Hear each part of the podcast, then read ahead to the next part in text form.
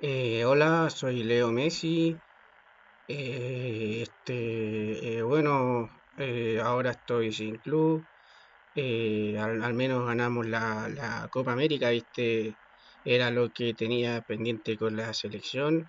Y bueno, ahora soy agente libre, me dejaron en, en libertad, como se dice, ¿ah?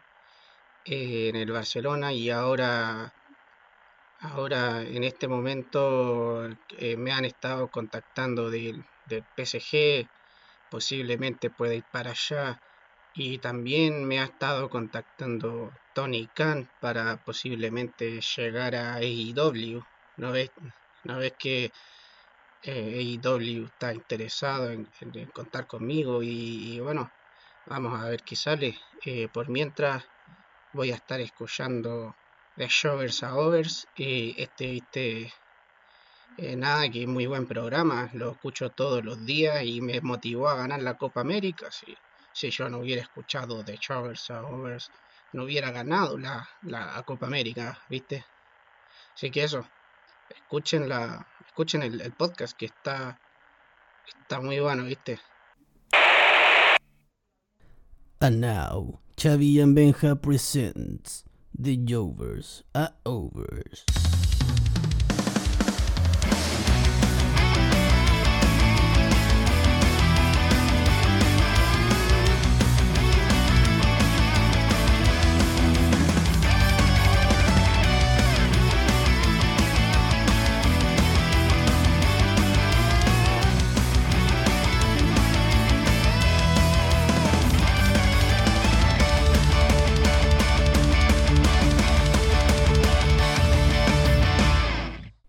Este programa representa solamente la opinión de dos fanáticos del wrestling.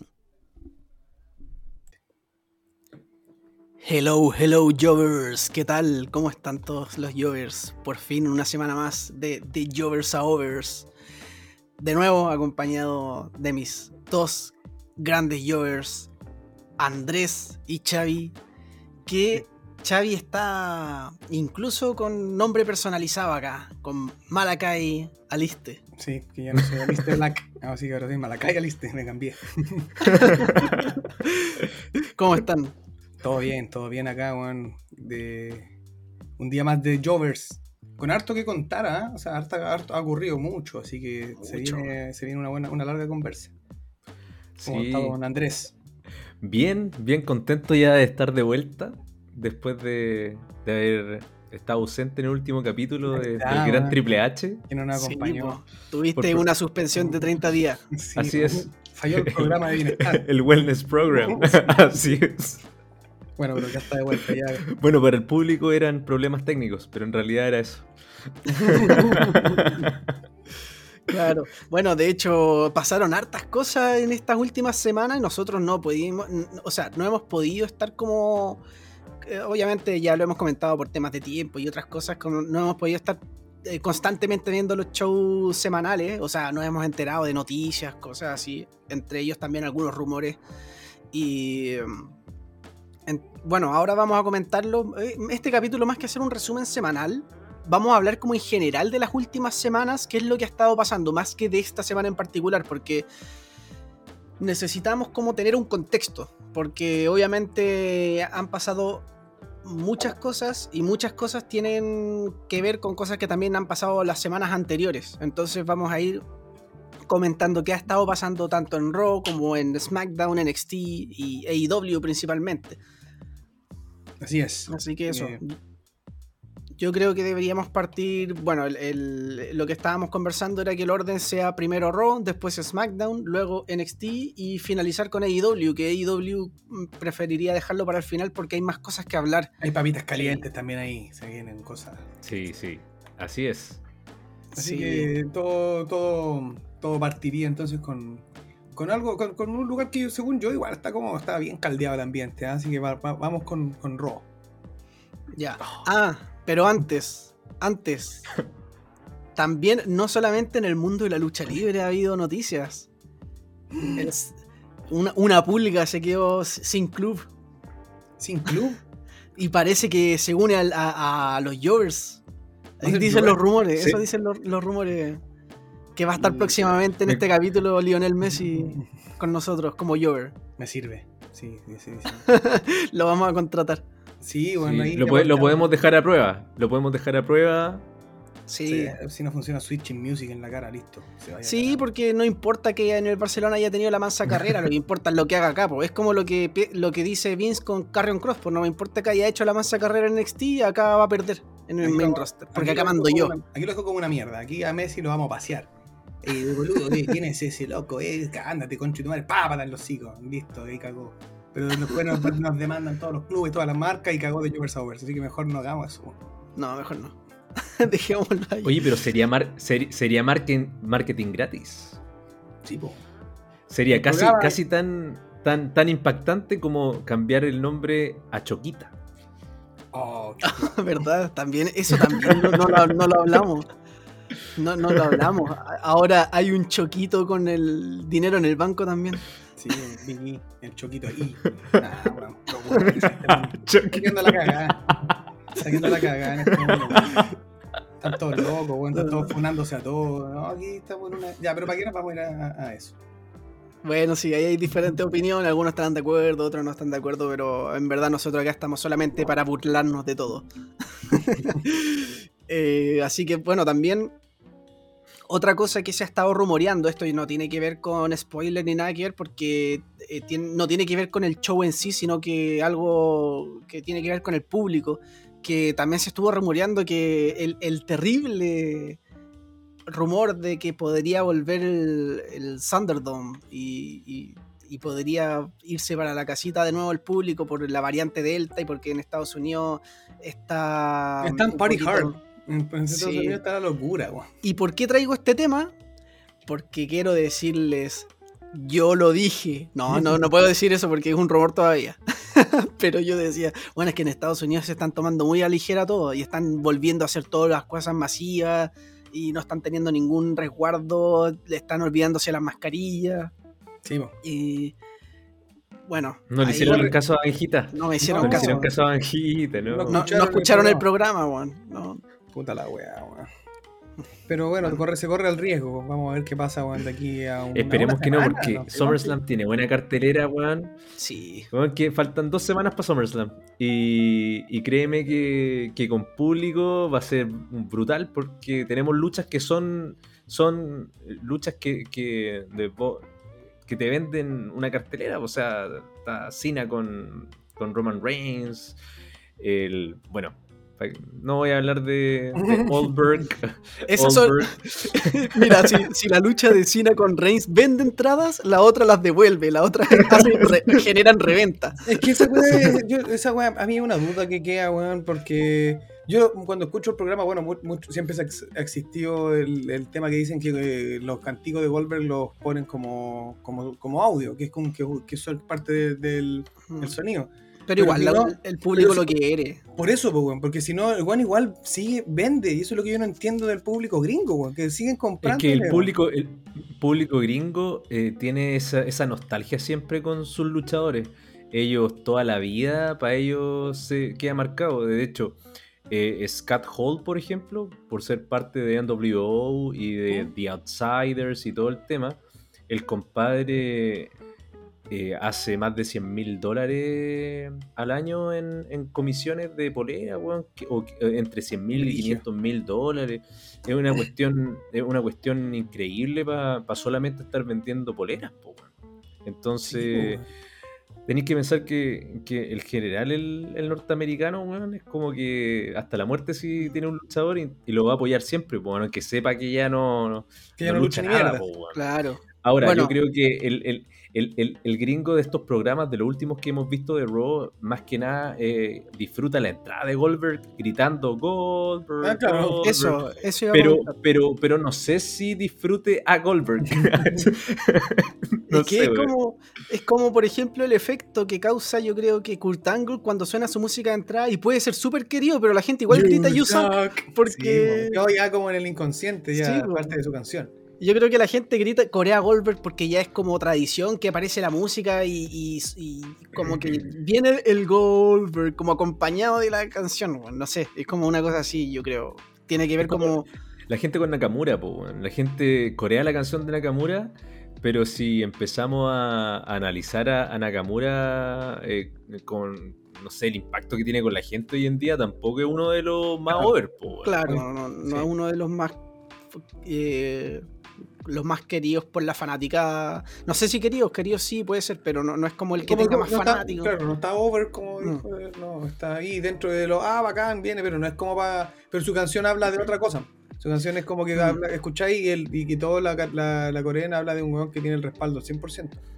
No, y aparte que el público de WWE es muy distinto en general. al- bueno, es que encontráis dos tipos de fanáticos, el fan de la lucha libre y el fan de WWE. Sí. Y el fan de WWE por lo general es como muy cerrado y como que tiene otra forma de ver las cosas. pues, Como que muchos no están ni ahí con que le ven al talento joven. Quieren ver a La Roca contra Cena por tercera vez. Exactamente, exactamente. Y el fan de la lucha libre, claro, pues el que está como, el que como que dice, pucha, que va a ser Goldberg acá si va a dar pena en una lucha de 5 minutos donde con suerte se va a poner el cuerpo, ¿cachai? Mejor denle esa oportunidad a otros luchadores, ¿cachai? Entonces como que también está ese...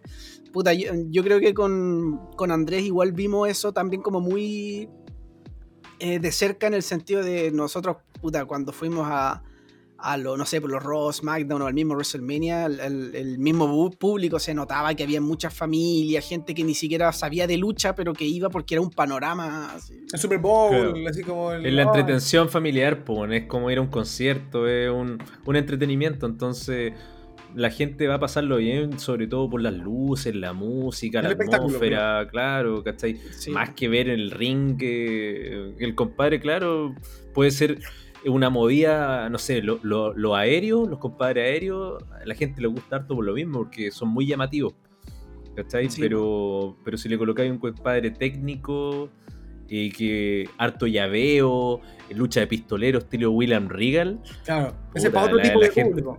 la, la gente no, no, va- no va a enganchar mucho. Claro, de hecho, eh, no sé, pues es como en- cuando tú veías, por ejemplo, shows de Pro Wrestling Guerrilla y veías a Ricochet saltando por los aires y haciendo movidas increíbles, el público golpeaba la lona del ring, todos saltando. Y Ricochet hace, no sé, lo mismo en Raw y nadie reacciona, es como, ah, buena, bacán. ¡Wow! ¡Ah! ¡Yeah! Eso es lo único que te podéis esperar. como, oh, nice, nice move. Entonces- Ricochet siendo Ricochet. Claro, entonces es diferente como, como lo vive la gente. Bueno, El fanático del wrestling, a diferencia del fanático de, de- que podríamos catalogar como el fanático de WWE, que no es Pero yo creo que, que es por también por un tema de masividad. O sea, obviamente, mientras más masivo, más tipo de gente va a haber, así como con la música, por ejemplo. O sea, tú vayas a una, no sé, si vayas a un concierto de. No sé, por, por ejemplo, antes de grabar estábamos hablando de Alter Bridge, que es una banda que no es que no sea tan conocida, pero yo creo que no te va a llenar un estadio, o sea, te va a llenar un lugar chiquitito, pero van a ir fans de verdad. Pero si vayas a ver a Iron Maiden, vaya a encontrarte tanta gente, que vaya a encontrar gente que no le gusta Maiden y que le regalaron la entrada y aprovecharon de ir y ah, bueno, Pero buen no. panorama. Me gusta esa canción que dice, ah, es una weá nomás, pero fueron, Sí. igual. Y esta Esa que dice, alguna, "Oh". Pero también porque habla de lo masivo que es la banda. habla de eso, entonces efectivamente nadie va a ir como a Alter Beach porque me regalaron la entrada si no los conozco. Claro. Por último busco revenderla o se la regalo a algún weón que sea rockero y digo, "Oh, esta weá te puede gustar, no sé. Pero a Claro. Yo digo, puta, yo soy weón que escucha, no sé, por reggaetón, weón, y, y de repente, oh, weón, buena volar, hermano, va, vamos a vacilar su Iron Maiden y va igual, po. Y eso es Claro. bacán, po. O sea, igual habla de lo masivo que es la. Claro, entonces yo creo que el efecto pasa un efecto muy parecido con WWE y con todo lo que es masivo. Entonces, claro que en WWE va a haber una arena de 15.000 personas donde probablemente 5.000 sean fanáticos así, pero a cagar, y no sé, pues otros 5.000 van a ser weones que, de que van a ir a ver un panorama familiar, ¿Mm? y otros 5.000 que, no sé, weón, que quizás son fanáticos de la vieja escuela, dejaron de verla y volvieron a ver, no sé, ¿cachai? Van a encontrar de todo. Entonces, imposible como hacer un escáner tan... eh, Es como el público sé. más masivo, sí. Vaya a encontrar de todo. Entonces, claro, quizás, por ejemplo, no sé, no, Rhea Ripley Nacker, por eh, Ronda Rousey, no sé si cacharon hace poquito, hizo un tweet medio polémico que decía ¿Mm? que Por Bray Eh, Wyatt. Por Bray Wyatt, claro. Claro, entonces yo igual como que entiendo el punto de Ronda y yo hasta cierto punto digo que es verdad porque nosotros mismos vivimos también cuando la gente decía Beach Ball Mania y todos empezaban a pescar las pelotas de playa y era como puta, que falta de respeto igual, pero por otra parte también es como súper En el momento ilógico. entretenido, weón. En el momento entretenido. Ah, porque uno bebé igual y todo, pero claro, pero es que Es que es un carrete, pues, weón. Está ahí en un carrete, ¿cachai? Entonces es como que todos los compadres sacan, no sé, pues las pelotas, weón, y empiezan, las pelotas de playa. Ujú. Y, y Oh, con las pelotas afuera. yo, no pens- yo no había pensado otra cosa. Ay, yo tampoco, pero. de- disculpen, es que viene muy recargado sin un capítulo, Bien, sin- bien. el- me gusta con la ausencia, entonces, por eso, Me ¿ah? Bien, Tengo mucho que entregar, hoy, mucho que entregar. dalo todo, dalo todo nomás. Pero sí, pues, o sea, claro, eh, o sea, más allá de, de- del beach ball, sino que, claro, como lo que ella va, que de repente es como que hay fans que dicen una weá y que después como que piensan otra cosa y está bien, pero a Eh, la pero vez con- es con- un poco... Es que a la vez un poco como... ¿Pero qué fue lo que dijo ella? Dijo que así como que todo esto era culpa de los fanáticos que, le- que nunca fueron. No recuerdo bien el tweet, pero sí era como.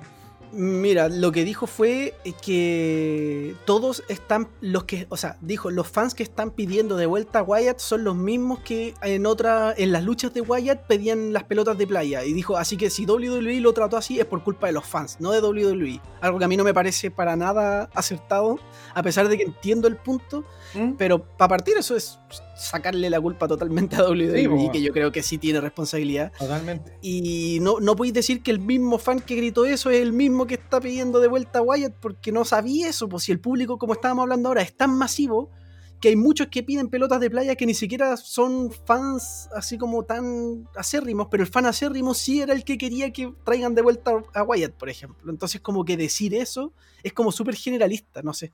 No Es sé si existe una falacia para eso, pero... Es que ahí también cae, o sea, con lo que dijiste tú, pues si la- en el fondo, si te ponía a ver eh, un personaje que sale, que llega con una idea y que te lo y te lo sacan dos o tres veces de pantalla para cómo volver- de quién, la culpa no es del personaje, pues, la, culpa es de quien no, entiende dónde meterlo ni cómo meterlo. ¿Cachai? Claro. Entonces, ahí tampoco podéis dejar sacarle las balas, weón, a algo que todos, que todos los que ya que saben o que ven o que ya cachan algo de lucha, entienden que es una culpa, es culpa de los creativos de la wea. Claro, de, de hecho ya...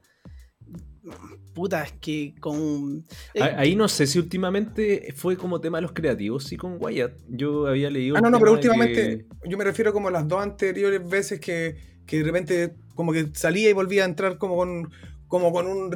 Ah, ya, ya, no con lo de Orton. No, pues no, no, no. No Ya, con lo último sí, que sí. pasó, porque eso creo Claro. que yo tengo entendido también tiene que ver con temas del mismo, de temas de Sí, depresión, por la muerte de, de Brody Lee, no recuerdo el nombre de...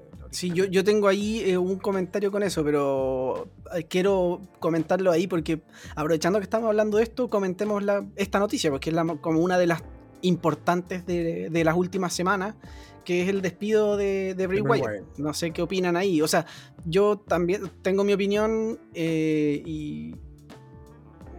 Pucha, bueno, obviamente, ya mira, voy a decir al tiro que es como un algo que pienso que quizás va a ser una opinión muy como desde mi punto de vista de fanático, que quizás otra persona puede decir como, ah, para ti es fácil decirlo. Pero yo creo que una empresa tan grande como WWE debería tener su equipo especialista de psicólogos o... O sea, si hay colegios que tienen psicólogos, ¿por qué WWE no va a tener, cachai? Entonces yo ¿Y quién creo dijo que no tiene? Para es Pero fácil tienen- decirlo. Es que por, claro, es que por eso yo- a mí me queda la duda, porque si tienen, entonces ¿por qué no? ¿Por qué no? Porque Wyatt supuestamente estaba con depresión. O eso es lo que yo tenía borracho. entendido. Es que a lo, mejor, a lo mejor por eso ya no estaba. O sea, que, eh, claro, mira, yo, yo también desconozco si es que tienen profesionales que se dediquen eh, netamente a llevar como cómo, cómo está lidiando con, por ejemplo, con los temas luchísticos, con el tema de la presión mediática, con todo esto de cada luchador. Yo lo desconozco. Pero, yo creo que tiene que tenerlo, si no... pero, si no- pero yo creo que sí, yo creo que sí, porque todos los deportes y estos deportes espectáculos tienen que tener como coach de cada uno, que serían como los psicólogos y todos estos compadres que te hacen seguimiento, al igual que nutricionistas y todo lo demás, eh, para mantener como de la forma más óptima cada uno de los luchadores. Es que en Entonces, ese no caso, sé. Es que en ese caso de ser así, porque yo también creo que es así, es que tiene que ser, pues si WWE es una empresa gigante. Entonces, eh, a mí como que me cuesta creer que hayan tomado una decisión así como, sobre todo en una etapa tan difícil. Imagínate, por ejemplo, ya hace poco se murió uno de tus mejores amigos, weón, estáis para la cagada, tenéis depresión y toda la cuestión. Lo despedí y lo dejáis al aire, así como que, weón, que te pase, lo, da lo mismo, así como que vos vela no sé, como que siento que ahí, en vez de despedirlo, le hubieran pausado quizás el, El contrato. El contrato Sí, como vaya, con- vaya, tómese las mejores vacaciones, sánese lo mejor posible. Aquí tiene un equipo que lo va a apoyar como netamente en todo lo que necesites. Y cuando estés al 100%, bueno, acá estamos, te estamos esperando. No sé, weón. Eso sería lo idóneo. eso. Es que Eh, puede ser también que en ese caso, porque eh, puede ser más, más, más por el lado de Wyatt. eh, Claro, también es, y también es válido que le haya pedido su release. En, en- en el statement, ponte tú, cuando salió la noticia, decía que habían llegado a acuerdos como para, obviamente, terminar como su vínculo contractual. Eh, claro que generalmente son como las palabras de buena crianza, pero yo creo que en este caso sí tuvo que haber sido de esa forma, porque eh, encuentro muy extraño que la WWE eh, despidiera de esa forma a un luchador que está como main eventer, que te ven, tiene una mercancía que vende mucho y que tampoco eh, extra luchísticamente, exceptuando obviamente el tema que tuvo con su ex señora y Jojo, no tenía más temas, o sea, no se le vinculaba con otra cosa que no fuera como una mente creativa súper importante y, Exacto. y de, y de conectar súper bien con, con sus personajes dentro y fuera del ring. Entonces yo creo que va más por Wyatt. No creo que haya sido un tema netamente de WWE. Ahora, yo sé que el hermano de Tony Khan eh, está, está eh, abaratando costos como loco dentro de la, de la, de la empresa. Y por eso también está... eh, ¿Es el hermano de Tony Khan el que está en la, Sí. la WWE? A lo mejor el es, a lo mejor es Yo- un plan creo que el- maquiavélico que, lo está yo- desarmando por dentro. yo estoy pensando si lo los vamos a matar, weón. matémoslos desde el interior. Y el culiado Sí. está dejándole la cola. Así. Oye, estoy pero- pensando lo mismo. Sí, o sea, que yo creo que Roman Reigns deberían liberarlo próxima semana. Claro. el culiado El, el- mismo que. El, el mismísimo que no quiere que Adam Cole renueve el contrato. El mismísimo culiado que también. Bueno, yo- Oh, Cole. Bueno, ahí tenemos que cuando lleguemos a NXT vamos Sí, a hablar de, de lo que está pasando. Sí. Sí, Sí, yo creo que de deberíamos hecho- partirle con Raw, bueno, estamos, bueno, es que es un tema bastante amplio, largo, igual el que, el que este de Wyatt, yo creo Es que que da para hablar, po, Sí, weón, po, porque él no, no fue cualquier luchador, o sea, fue Wyatt que puta vende, que tiene, yo creo que el de los personajes más llamativos de los últimos años. Entonces. Y no solo para como- Lo podríamos incluir en el, en un- en el capítulo especial de los que, los que pudieron ser y no fueron. Sí, bueno. Sí, totalmente. Lo que pasa es que ahí también es, es lo que estábamos hablando. Tenía un weón con el que podría haber hecho tanto an- contenido en todo sentido, desde, desde lo que, desde este contenido como más como grabado que se, que se empezó a ocupar en la, en la pandemia, este tipo de, de luchas también más al estilo de lo que empezó a hacer Hardy, por ejemplo, que después también se metió cuando estaba con The Wild Family. Eh, tenéis, un montón de se, se- se reinventaba siempre con algo extra. Que eso era lo interesante, que, que no es solamente. Y que, y que no es una weá que. Aparte en el ring te, cuenta, te contaba historias. El personaje que él tenía lo llevaba también al desplante en el ring, porque muchos weones pueden ser, no sé, pues, weón. eh, venderte la pomada del weón que es violento, no sé, weón, pero en el ring tiene movidas, no sé, más clásicas, se mueve de una manera más como un luchador normal, pero Wyatt te vendía una performance completa de su personaje, weón. Sí. ya desde las luces, desde todo. Entonces Oye, estáis si hablando de un- verlo, en vivo igual te daba como el, el- Me acuerdo cuando debutó, weón, a mí me dio cosa el tema de la, de, de la música, weón, y todo, porque, weón, era súper impactante. Sí, Imagínate un weón de Pucha. 30 años, pues, weón. Eh, está ahí sentado ahí, weón, veis que viene un weón y en ese, y en ese debut que tuvo eh, llegó con el...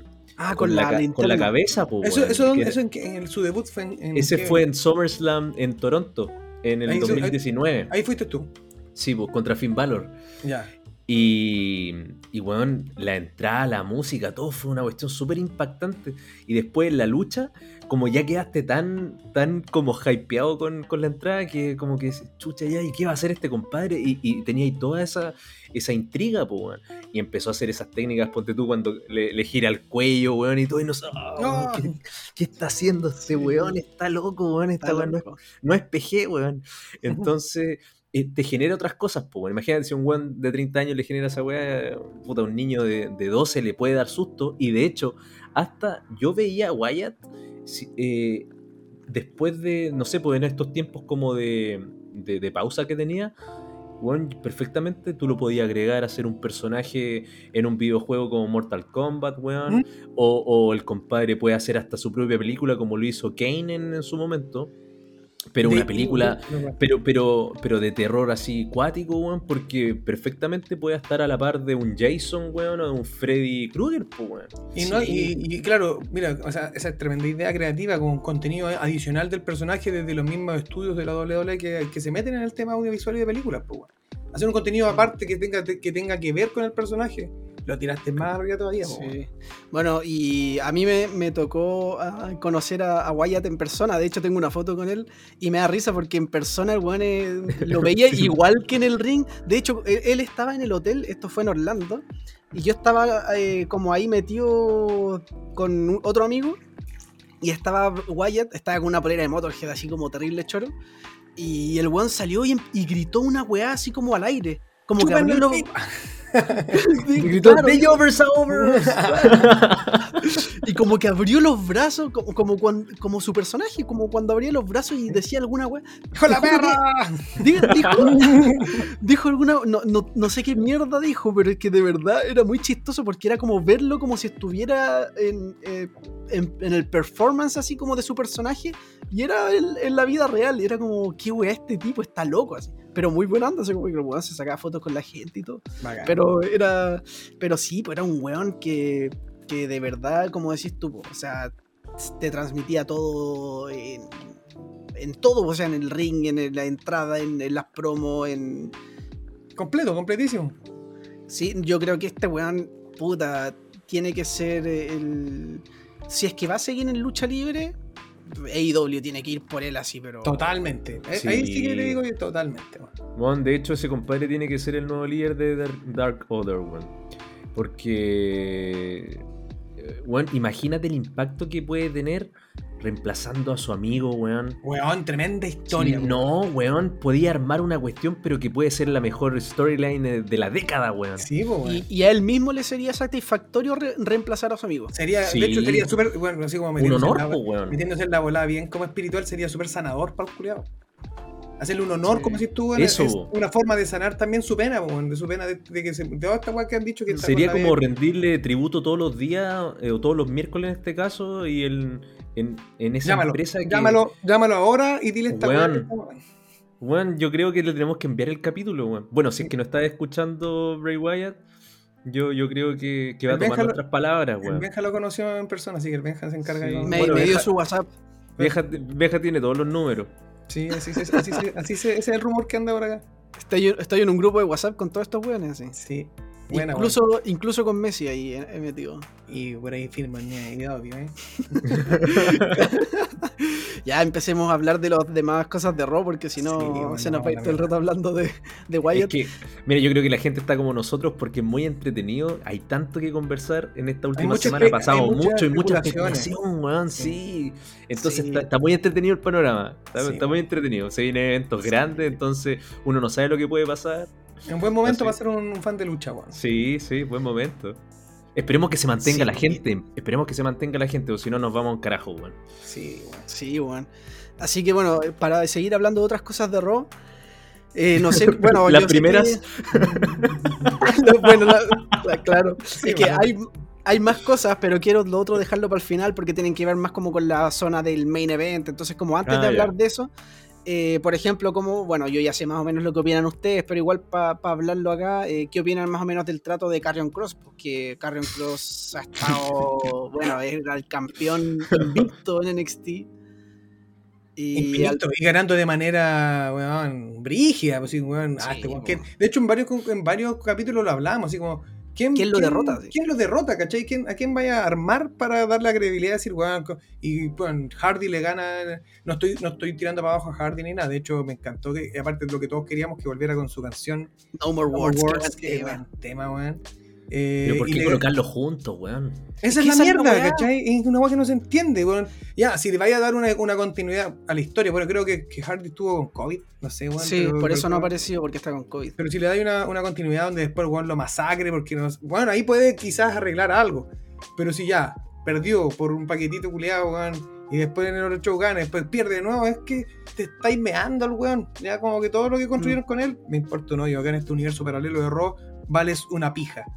Y de hecho, eh, es que claro, es como un, es como un, un universo paralelo Sí, de. NXT y Raw. Entonces, a mí me pasa que como que, eh, no sé si es Vince, yo creo que sí, como que se está enca- encargando de cagarse a, mi- a sí mismo. Es como si WWE estuviese compitiendo con WWE. Porque es como, bueno, eh, es que si tú, por ejemplo, traes a gente de NXT y la haces ver bien fuerte, a la gente le van a dar ganas de ver NXT.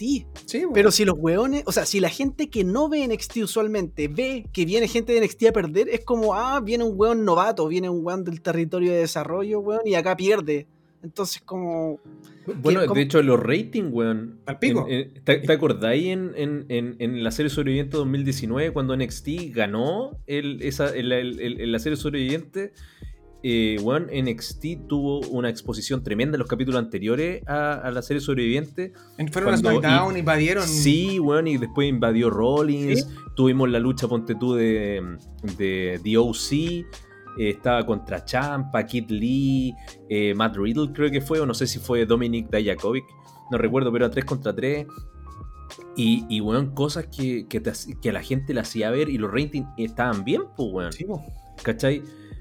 Pero después así esto, weón. Y, y puta, weón. Ya vamos a entrar en NXT, pero ahora yo veo NXT y te podéis perder, como habíamos hablado, weón, dos capítulos.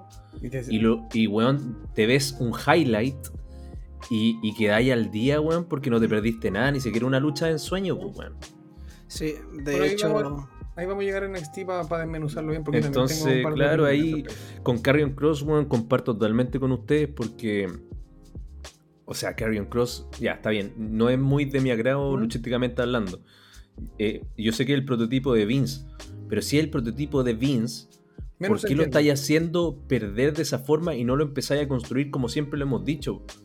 Tú tenés que empezar a construir un, a un compadre que empiece a conectar, ya sea porque sea dominante, como lo fue por ejemplo en el caso de Goldberg, que tampoco era un compadre habilidoso en el ring, ¿Mm? fue mejorando obviamente de a poco porque estáis años y años y, y practicando, tenéis que ir mejorando, si Sí. no que hay estancado.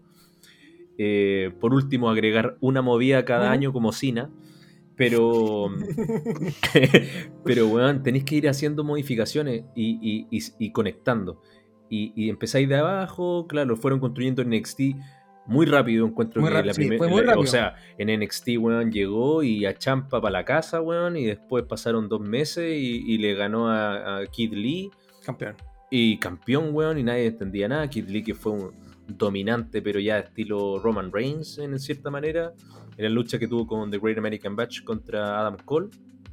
Entonces, eh, no sé. Cuando ahí ganan Eh, los dos campeonatos. Sí, eh, en, en realidad como que eh, se contradice mucho el trato que está teniendo. el- yo no sé si a lo mejor se están metiendo mucho los creativos de- del main roster en NXT ahora.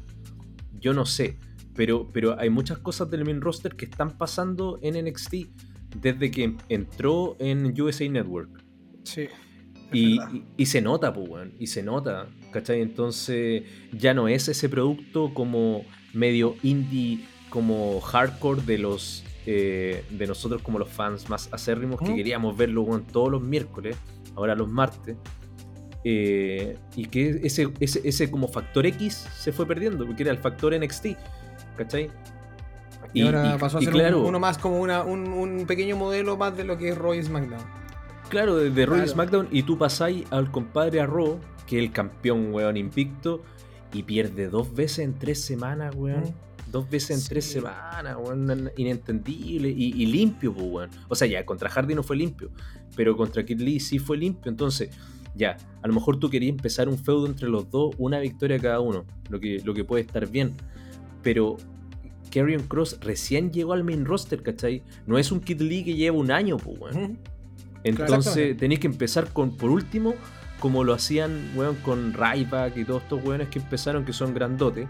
Haciendo Que eran con los luchadores locales, weón, Mm. ya. O lo- los Viking Raiders también, ¿te acordáis? Luchadores locales, weón, por meses, weón. Y después empezaron sus feudos porque, porque fueron ganando credibilidad, pues, weón.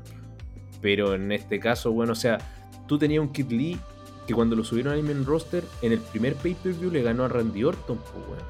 Y le ganó limpio. Y, y después pierde con otro weón que está subiendo desde NXT y que había perdido con Jeff Hardy con un paquetito y le gana Hay como limpio, que weón. muchas weas inconexas. así como que Es no hay ni una que wea- no, no se entiende, pues, weón. No se entiende la línea que quieren contar. Sí, no, está bastante raro. Y no, y ahora NXT, sí, pues ha, ha perdido ese factor. Antes la gente, cuando la gente gritaba NXT, era porque en verdad estaba muy bueno el producto. Y ahora siento que la gente lo grita por compromiso, porque ya es costumbre gritar NXT así. Me aparece en la pantallita, gritos, gritos, Claro. gritos. Y nos gritan su descarga Entonces- eléctrica en el asiento, los weones. Bueno, y estamos los tres de acuerdo en que obviamente ha sido fatal el, el manejo de Carrion Cross Sí. y, y no tanto por desmeritar ni a Kid Lee ni a Jeff Hardy, pero tenían que, o sea, si es que iban a hacer eso, que hayan escogido otros rivales. O sea. Jeff Hardy, por ejemplo, si Jeff Hardy le hubiese hecho eso a, no sé, si era alguien de NXT, a un Bronson Reed, no me hubiese molestado, porque Bronson Reed no, no te cuenta el mismo personaje invencible de Carrion Cross, por decir un nombre, o sea, y- Sí. Se entiende. y, y Kid Lee. Puta, yo en verdad por mí Kid Lee hubiese ido por Bobby Lashley, pero bueno. Sí, de hecho era lo más lógico lo que habíamos conversado en las predicciones de SummerSlam. Mm.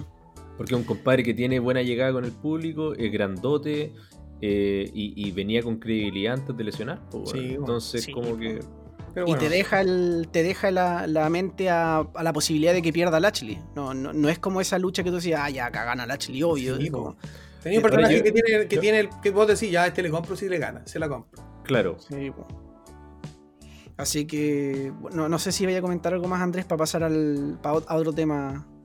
Eh, no, no, no. eh, más que nada como eh, que, por ejemplo, el, el tema de que eh, Kid Lee le puede ganar a Lashley, a mí también me pasa con Goldberg. ¿ah? No, es, no es que no me pase.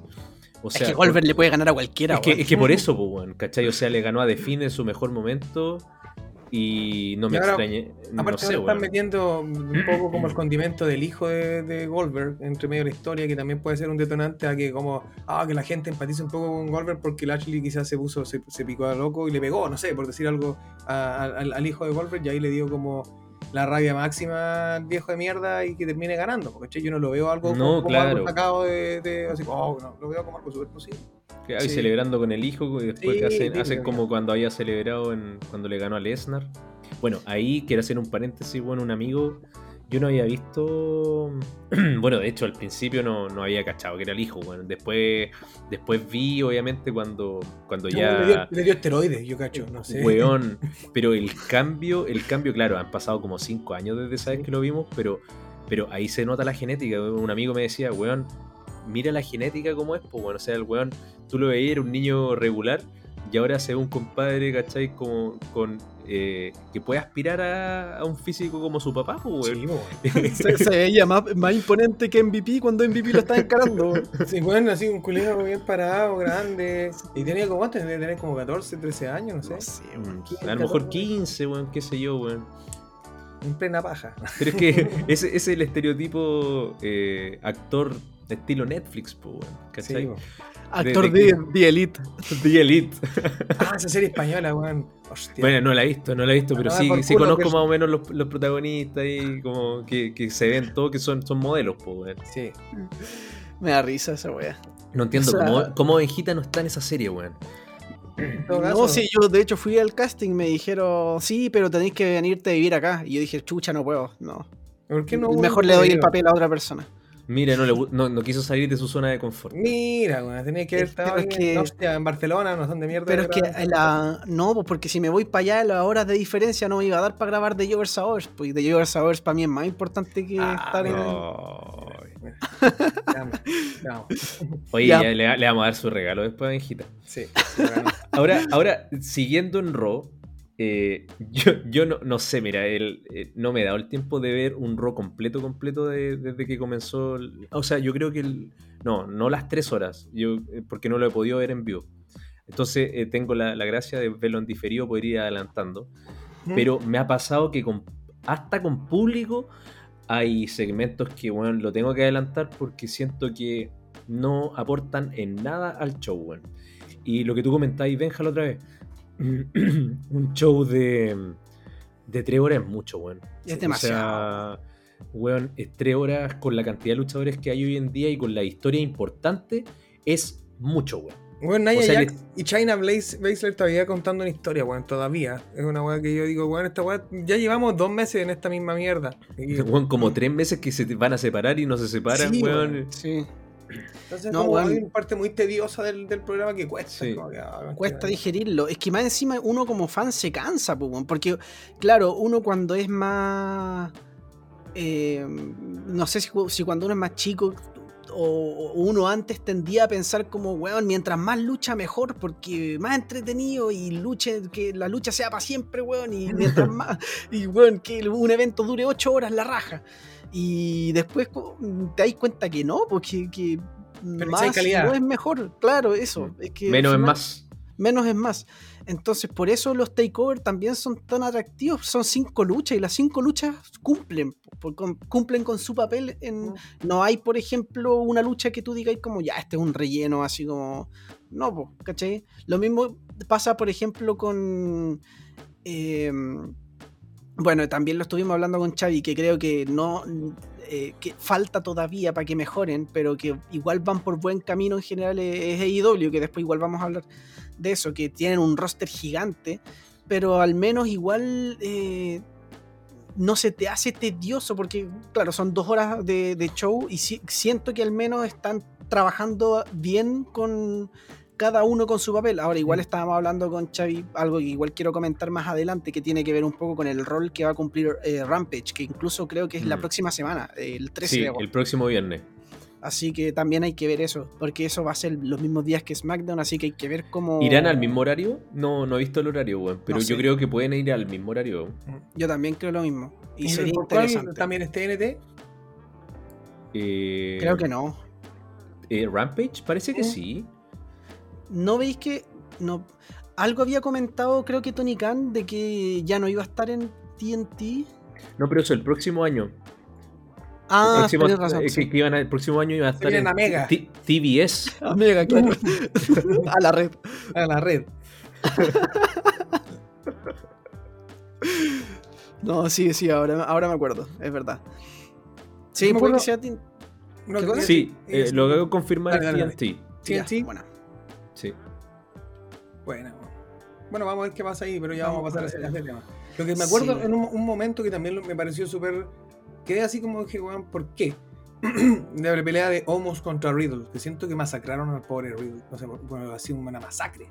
Ah, pero yo creo, mira, que, es que creo que si la lógica es la que yo estoy pensando, podría ser un buen camino, que, que es esperar justamente a que vuelva Orton. Y Claro. Orton, y ahí me empiecen a contar una historia de que Orton diga, oye, tuve que venir yo así como para... Para salvar a este weón. Claro, no, no- no sé, y empiezan a... Si, si empiezan a contar algo así, creo que podría estar bien. Es que yo creo Sí, que... sí, por ahí sí, pero como si lo dejaste así para poner over a Homos nomás, siento que te measte en Matt Riddle nomás. ¿No consideraron mi predicción? ¿No consideraron mi, mi camino a SummerSlam? pero tú dijiste que, que Randy Orton le- iba a aparecer a... Eh, claro, pero que, que le iba a costar la lucha a Humos en, Sí. por Countout. ¿Verdad?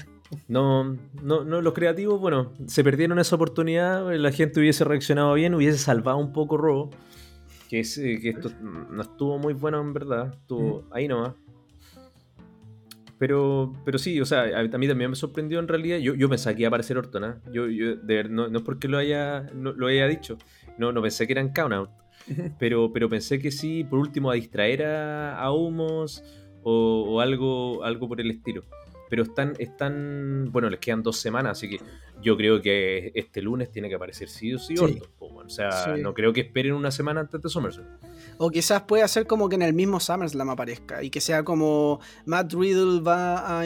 O sea, Matt Riddle y Orton van a enfrentar a. a, a Homos y Styles, pero que te cuenten la historia de que, pucha, todavía no vuelve Orton, no vuelve Orton, y quizás en la misma noche aparezca o algo, algo así. O que, ser. vuelva, o que vuelva el lunes y Homos lo haga pico, pero por, por, por algo, por alguna razón en particular y lo saca hasta Summer, donde ahí está pautado y va a aparecer y aparece en la sorpresa. O no sé, estoy Podría ser. Sí, algo así, no sé. Bueno, es que en verdad hay que ver cómo, qué, es lo que, qué es lo que van a contar por ahí, pero espera- esperemos que no la caguen porque creo que es como de las pocas cosas interesantes que está haciendo Sí. Raw Arcade Bro por ahí. Sí. Así que, eh, bueno, y otra, bueno, ya mm, no sé si vale mucho la pena hablar de, de Lashley y Goldberg, que ya sabemos más o menos nuestras opiniones. Mm, Yo creo que no. O sea, lo positivo como- es Lashley, porque Lashley Claro. creo que ha vuelto a, a tener ese. Actually, cada poder día, cada día me, me- me convence más, weón. Sí, Tiene, sí. tiene una impronta diferente, se ve como de verdad como el Almighty, weón. Tiene como que lo Mm. está logrando, así que por ahí ya vamos No, bien. y aparte con traje y todo, Sí, le da otro, otra onda, bueno. A mí también me gusta el personaje que está teniendo. Porque también esa actitud de, claro, con Goldberg lo mira, como que se enoja porque dice, puta, este weón se cree superior a mí, pero tampoco me voy a ir, ¿Mm? sino que me quedo, ¿cachai? Sí, Antes era el Lashley como, no, no, no, mejor me arranco porque, weón, sí, es verdad. y, eso. weón, soy, soy gigante, pero igual alguien me puede pegar. ¿Cachai? No, bueno, ahora. Me da ansiedad, como el, el meme del perrito. Eh, así que sí, bueno, en verdad eso ya sabemos que, bueno, Goldberg ahí, ahí ya no sabemos que en verdad es- marketing más que nada, porque, bueno, por contrato Goldberg igual tiene que cumplir ciertas apariciones Son dos, también. creo. Esta es la y- segunda. ¿o no? eh, creo que son tres, no sé. Bueno, eso es- podría ser un, un- un detonante a que a, a- pensar que no va a ganar el campeonato, pero mm, quién sabe. Sí, weón. Eh, Que a lo bueno, mejor puede ser. se- Yo lo, lo que estaba pensando es que a lo mejor sí los creativos no estaban escuchando con el tema de Kid Lee contra Lashley. Pero eh, como está volviendo este tema de, de las ¿El variantes público? nuevas Ah. a, a Estados Unidos, pueden ser que ya no puedan viajar a, a, a- a este super show que a veces hacen en, En. Arabia. Entonces, a lo mejor ahí tenían planificado hacer un Goldberg Lashley, pues, weón, y como eh, a lo mejor se cayó ya por todo este tema del COVID, lo que hicieron hacer en SummerSlam. No sé, es lo que pienso que pudo haber pasado a lo mejor para poder calzar con alguna aparición de, de Goldberg. Ahora, Igual te- eh, también tiene que ver, yo creo que por una, por una cuestión de. Eh, ¿Cómo se llama? De impacto mediático, así, porque. claro, Sí, yo le dije, yo le dije a Xavi, acuérdate de mí, en, en Arabia, si es que se hace ese show, eh, va a ser Goldberg contra Roman Reigns, la lucha que no se dio en WrestleMania 36. ah, verdad, verdad. Yo creo que Vince quiere sí o sí dar esa lucha en algún momento. Spear contra Spear. Sí. No, pero Así con el que- personaje que tiene Roman se lo come, weón. Que lo mate en Sí, vida, sí. que lo partió sí. por la mitad. Bueno, eh, yo no sé en Raw, hacer terminar- un comentario bien personal, ¿ah? Eh, sorry, Benjita, en el sentido de que dentro de los segmentos que yo sacaría y la división completa que sacaría sería el 24-7, weón. Siento que no me aporta nada, weón. O sea, yo lo veo, yo lo veo de verdad y ni siquiera me entretiene, weón. O sea, como que... O sea, ahora es difícil, porque ahora metieron a, hacerlo a Reggie, que A igual Reginald. como que prende como con la gente, tiene como una energía culiada aparte Es que ese compadre, eh, ese compadre igual fue, eh, eh, él, él- bueno, él ha sido acróbato toda su vida, pues. Ese compadre estuvo como 16 años en un circo, eh, dando giras y toda la cuestión, haciendo todas las semanas presentaciones, pues. Como estilo Cirque du Soleil, pues. Entonces, el compadre no, no es como alguien que no, no esté habituado en el tema artístico. Ahora, claro, no sabemos luchísticamente lo que puede entregar, porque la primera vez que fue como esa movida fue contra Sacha Banks, si no me Mm. equivoco. Contra Tamina creo que luchó. También, o sea, ahí tuvo como sus cosas. Pero no sé si ese título nunca me ha convencido. Siento que es como en la parte fácil para eh, dejar los luchadores que creativamente no tengo idea qué hacer con ellos, los tiro para allá. Es como el camino fácil. Entonces, eh, siento que si te vas siempre por ese camino fácil, nunca vayas a tener resultados positivos, porque el 24-7 debiese tener otra connotación. Si era un título que eh, en el tipo, no sé, por el tiempo cuando veíamos el título de, no sé, El hardcore. el hardcore, weón, eh, independiente que sabíamos que eran luchadores de midcard para abajo, uno quería verlo porque, weón, era entretenido. Y cada uno tenía un personaje que sí te vendía, po.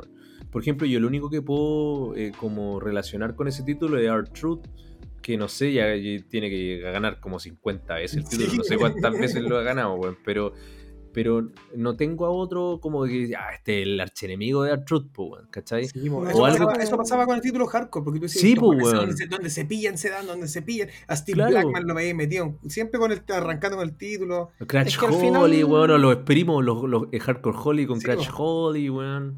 Eran historias, habían historias que se... Ahora Sí, lo único que veía, All claro, ahora veis metido a, a, a R-Truth, a Akira Tozawa, y ahora este Reggie y alguna otro, algún otro invitado local que está en el, en el show. Es y que que son- Gulak, weón, o no sé, algún weón que no esté ocupando, weón. Es que pero- son campeonatos totalmente diferentes porque tienen como una función diferente en épocas diferentes. O sea, en ese sentido, porque ahora es súper PG el producto. Entonces, Claro. como que claramente es como algo para que, el- pa' que la familia se entretenga y mire la tele y oh, qué chistoso esto, qué entretenido. Pero en cambio, en el hardcore era para gente que de verdad era como.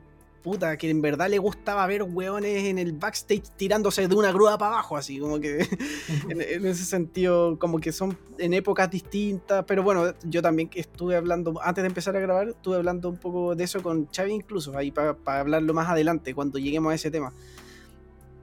Eh, y lo otro que quería comentar, como para terminar con Robo, para avanzar ya con, con el resto de los shows, es lo que está pasando con, con Nikki Ach. Almost Superhero en, en, la, en la división femenina que, bueno, la- le están apostando fuertemente a ella, ya le ganó a Charlotte, eh, le ganó, no, no solo canjeó el maletín sobre ella, que eso era como ya, claro, Charlotte venía de una lucha, podía estar como esa excusa, ahora le ganó eh, bien en una lucha que era el sin peor canjeo de la, de la historia, weón.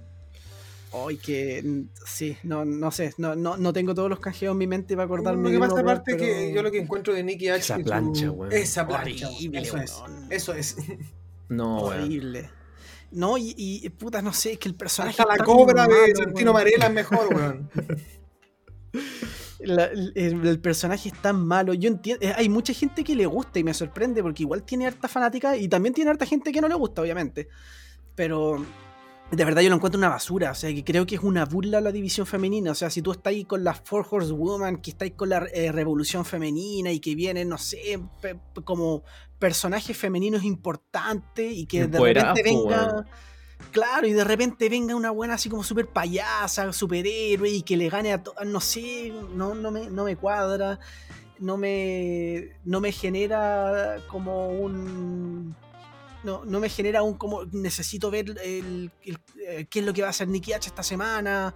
No, no me, me- me desagrada, me desagrada verla, así Mm. como que aparece y quiero cambiar la tele, así, de verdad.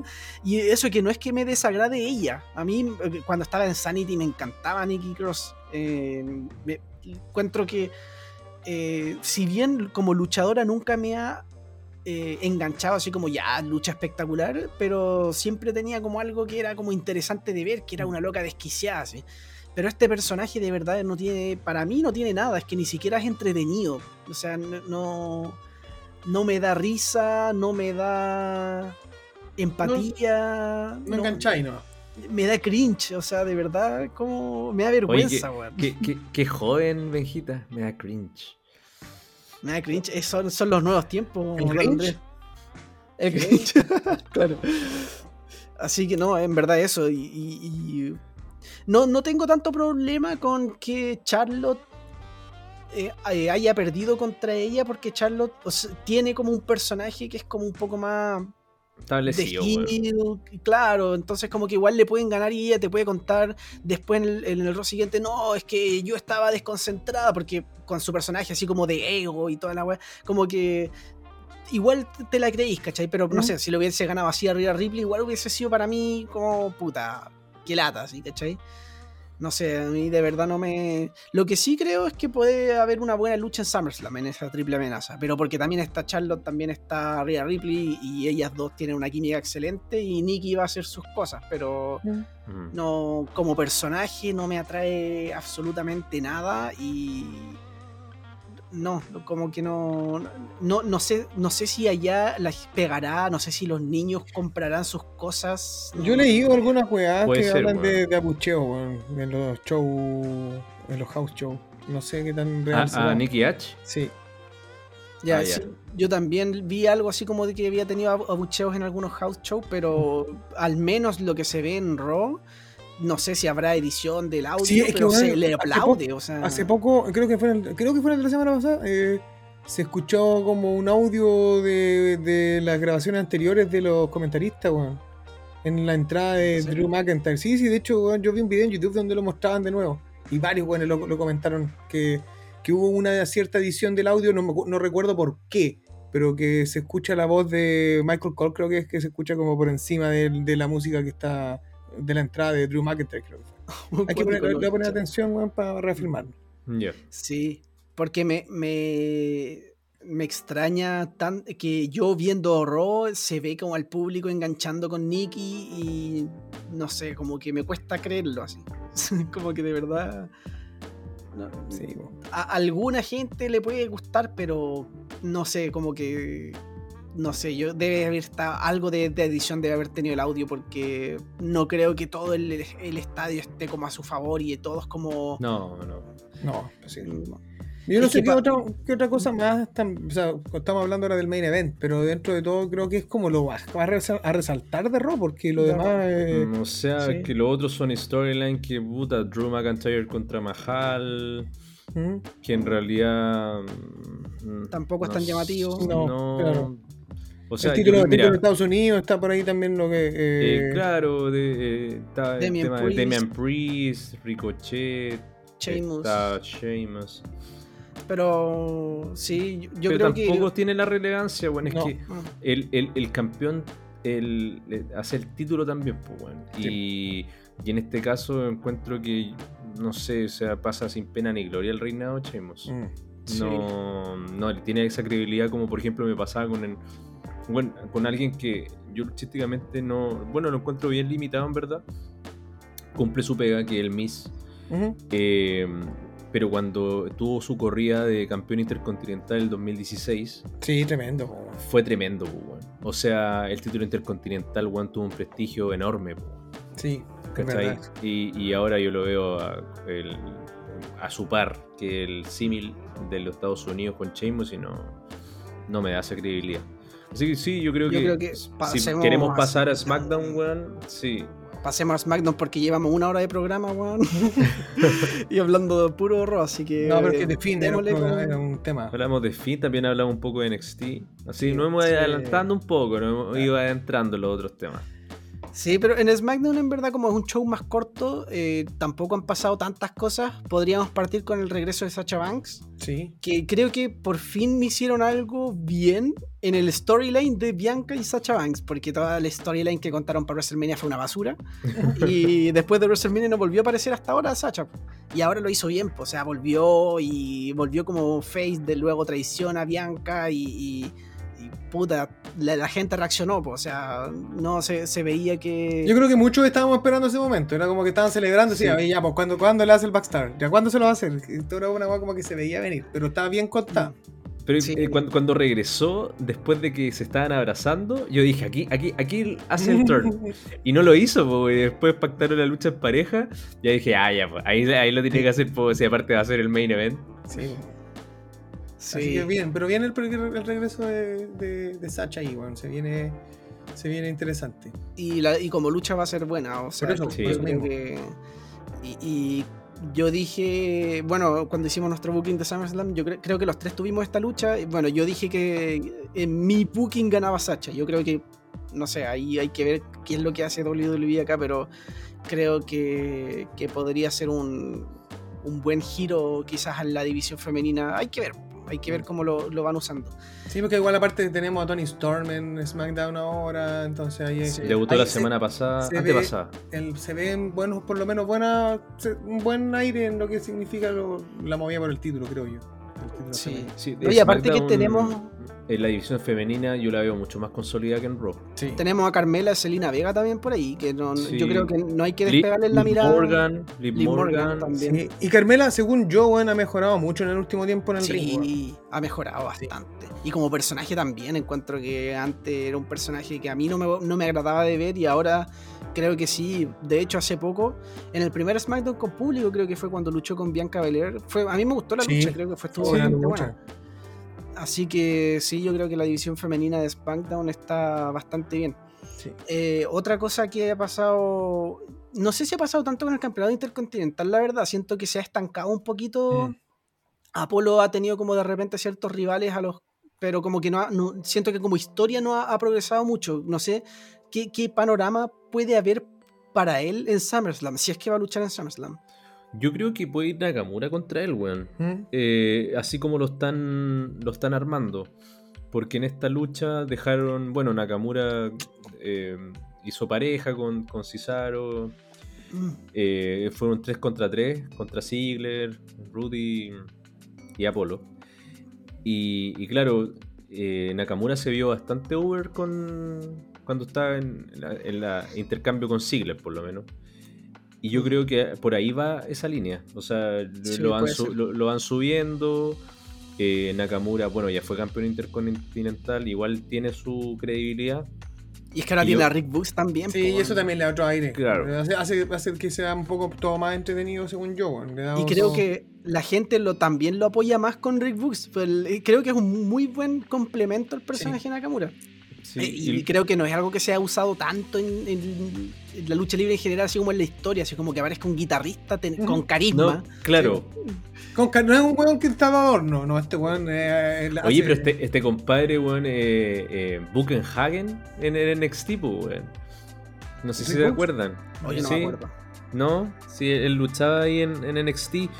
eh, pero claro, apareció un par de veces solamente y se mandaba esos gritos y la gente enganchaba, pues. Después no se vio más, nadie supo por qué no se vio. Y lo subieron al main roster, pues. El compadre sí es luchador, sí. El, De repente el- se va a pegar el turno, le va a pegar un guitarrazo a Nakamura, se viene su rivalidad. ¿Te cachai? Igual, Sí. igual puede ser entretenido. Yo no Yo sé cómo lucha, la verdad. No Mira, sé cómo- bueno, o sea, yo- tampoco es como un, te- un, un compadre así, no sé, eh, bendecido por, por la varita del wrestling. Pero cumplía su, su pega, para ser como. Porque, a ver, eh, tú, para hacer tu pega dentro de tu personaje, tenés que tener también, ¿cachai? Tu, tu coordinación con todo.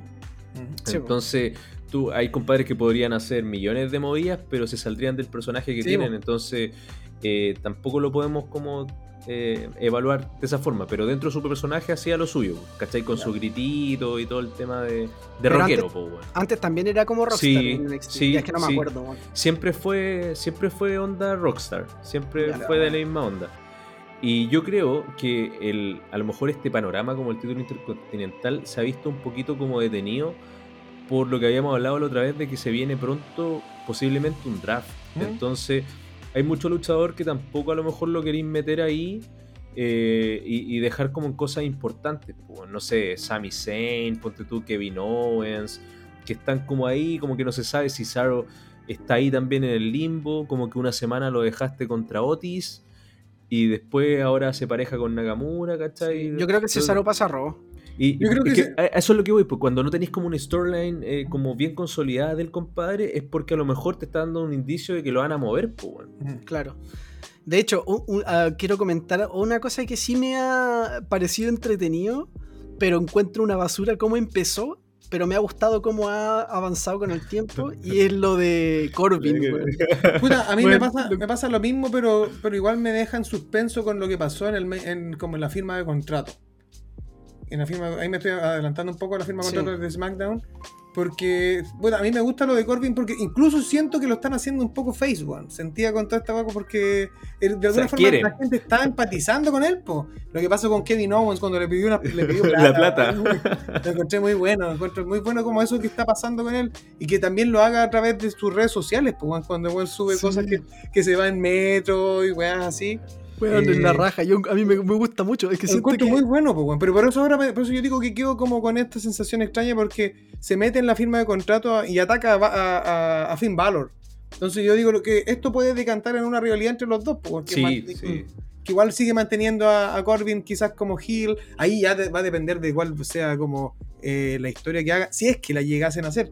Pero ahí Yo, donde cre- quedo yo creo como- que ahí va, ahí va. Sí, yo también. Eh, porque eh, eh, considera que, claro, Corbin en este, en este caso es como, ya, es un heel que nosotros debiésemos sentir como pena por él porque está pasando por un problema financiero, que no que está, está casi en la ruina y todo. Pero eh, el compadre está buscando cualquier oportunidad para ganar más plata, po, weón. Sí, po.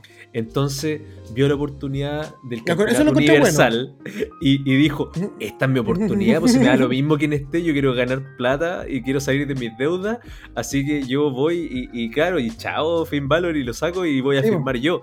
Entonces, igual es súper interesante como el tema de que él quiere utilizar cualquier, cualquier oportunidad. Eso es bueno, eso es bacán. E- Eso es súper porque uno no sabe dónde va a aparecer después, pues, weón. El weón puede aparecer, claro, pues bueno, ahí haciendo cualquier oportunidad que sea para. Porque, Claro. que- porque también apareció contra Asina, parece que a pedirle como la- eh, Sí, a pedirle ser como su doble de, de acción. cuando, cuando abrió el show. Sí. Fue muy bueno. Eso lo Ah. encuentro bueno, pero lo que yo digo que me, me pasa algo es como que tenga este feudo con Finn Balor, porque no sé cómo, cómo no creo que sea un feudo que, que tienen para arriba a, a, a Corbin. Siento que es un feudo No. que. No, no, es que Corbin, yo creo que este personaje de Corbin puede perder y da lo mismo. De hecho, mejor porque la gente se supone que empatizaría más con, Claro, con su Imagínate personaje. después empiezan a hacer eso que, que habían hecho con Zack Ryder, con eh, Las derrotas. Slater. Las derrotas, weón, que nunca ganaban, nunca ganaban. Y, y, y después, weón, con este weón que ya no le queda nada y empiezan a mostrar semanalmente, por ejemplo, después de las derrotas, que pierde cierta cantidad de un patrocinador o pierde Oh, plata y lo van mostrando en la pantalla. ¿Cuánta plata le va quedando a Corbin? Y después, weón, no sé, pues le quedan 100 dólares y el weón, no, tiene que ganar, pues, weón, tiene que ganar, no sé. igual es, es bacán porque te da eh, te va a enganchar con la gente, Sí, porque porque el po. momento que el weón gane algo, va a ser como, wow, buena, la hizo, ¿cachai? Que es con lo que pasó de repente con, con Slater, que fue, ¿no? Sí. Cuando Sí. tenía I Got Kids y toda la weá. Eh, por ahí como el tema desde, desde la, desde el puta que lata la que le está pasando como el hoyo, pero estaría bueno así como que el cada día lo pase peor. Más encima así está. Sí, no, está De hecho, de, de hecho. Ah, te- no había. No, no dale, está- sí, dale. Ah, no. ya, que pensé que iba a seguir, pensé que tenía delay y que y te había atropellado. Algo iba a decir, pero No. se me fue, no importa. Ah, el buen picado así. No, ya, era, ya era la weá, cabrón. Ya era, era. No, que estaba diciendo que incluso sería entretenido como que el weón, mira la weá estúpida que voy a decir, pero que aparezca en NXT a pedirle a Cameron Grimes o a LA Knight con tentillas y plata, así, weón. Hago cualquier weá, weón. Oye, pero Sí, Cameron weón. Grimes ahora un butler nomás, o sea, el mayordomo, weón. O sea, Ahora el no- mayordomo. No, ahora no tiene el capital que tenía antes. Pero, bueno, pero ya vamos a llegar ahí porque esa historia está, entre- está entretenida NXT. Está bueno eso. Está entretenida, sí. Mira, sí, con lo que estaba diciendo de Baron Corbin, que decía que el personaje me gusta mucho, lo encuentro entretenido, pero encuentro una basura como empezó porque siento que no tiene lógica, porque todo empezó porque perdió la corona, po. Sí. Entonces, perdió.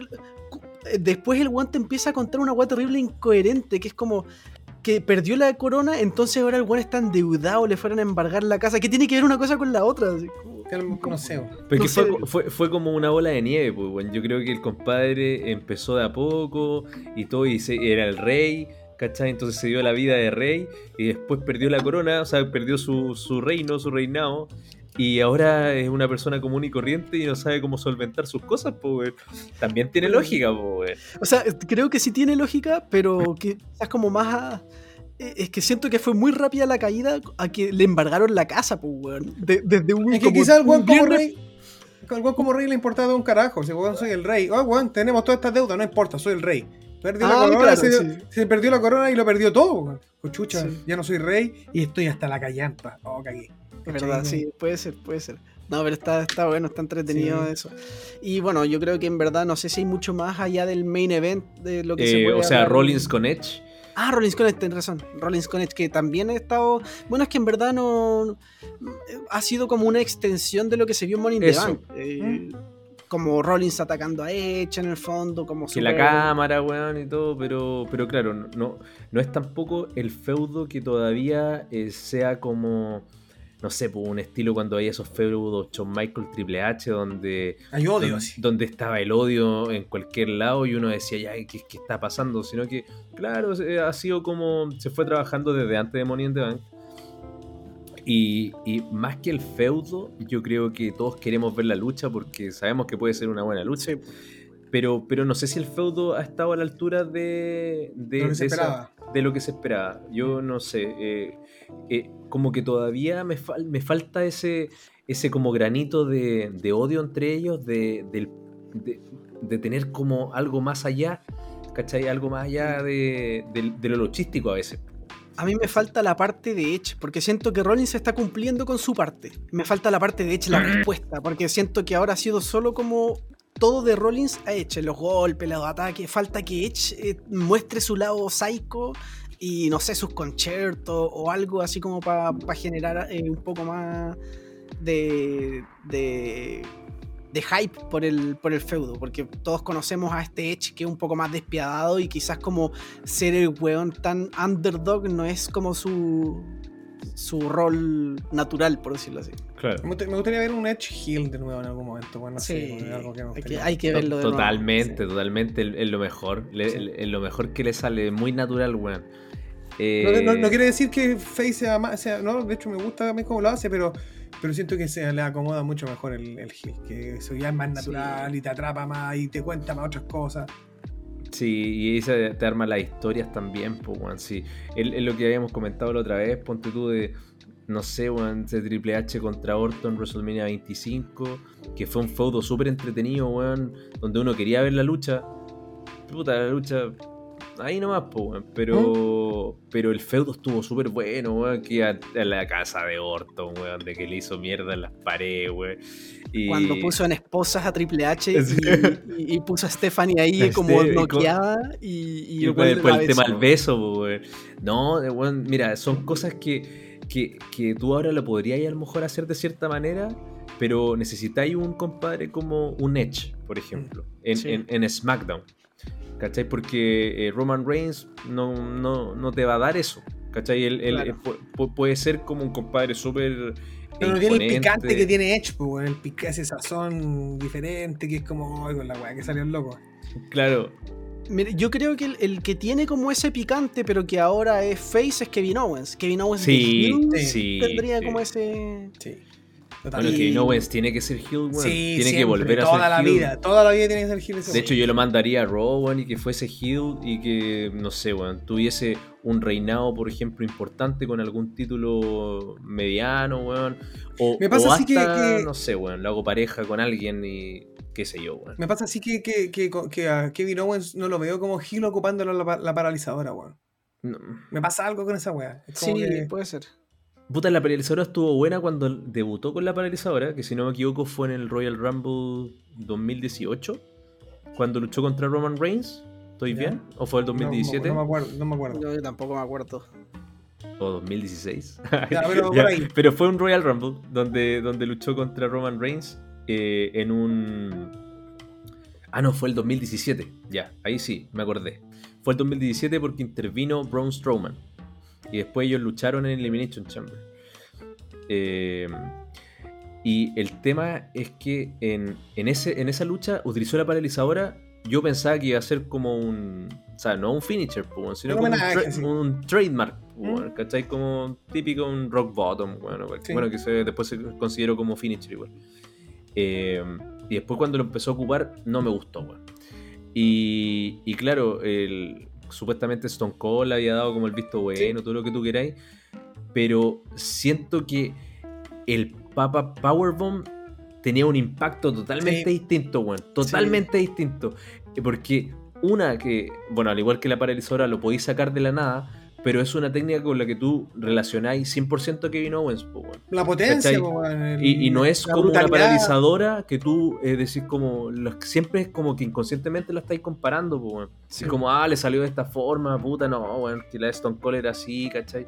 Aunque uno no quiera, pero a mí me pasa así como que mí la veo y.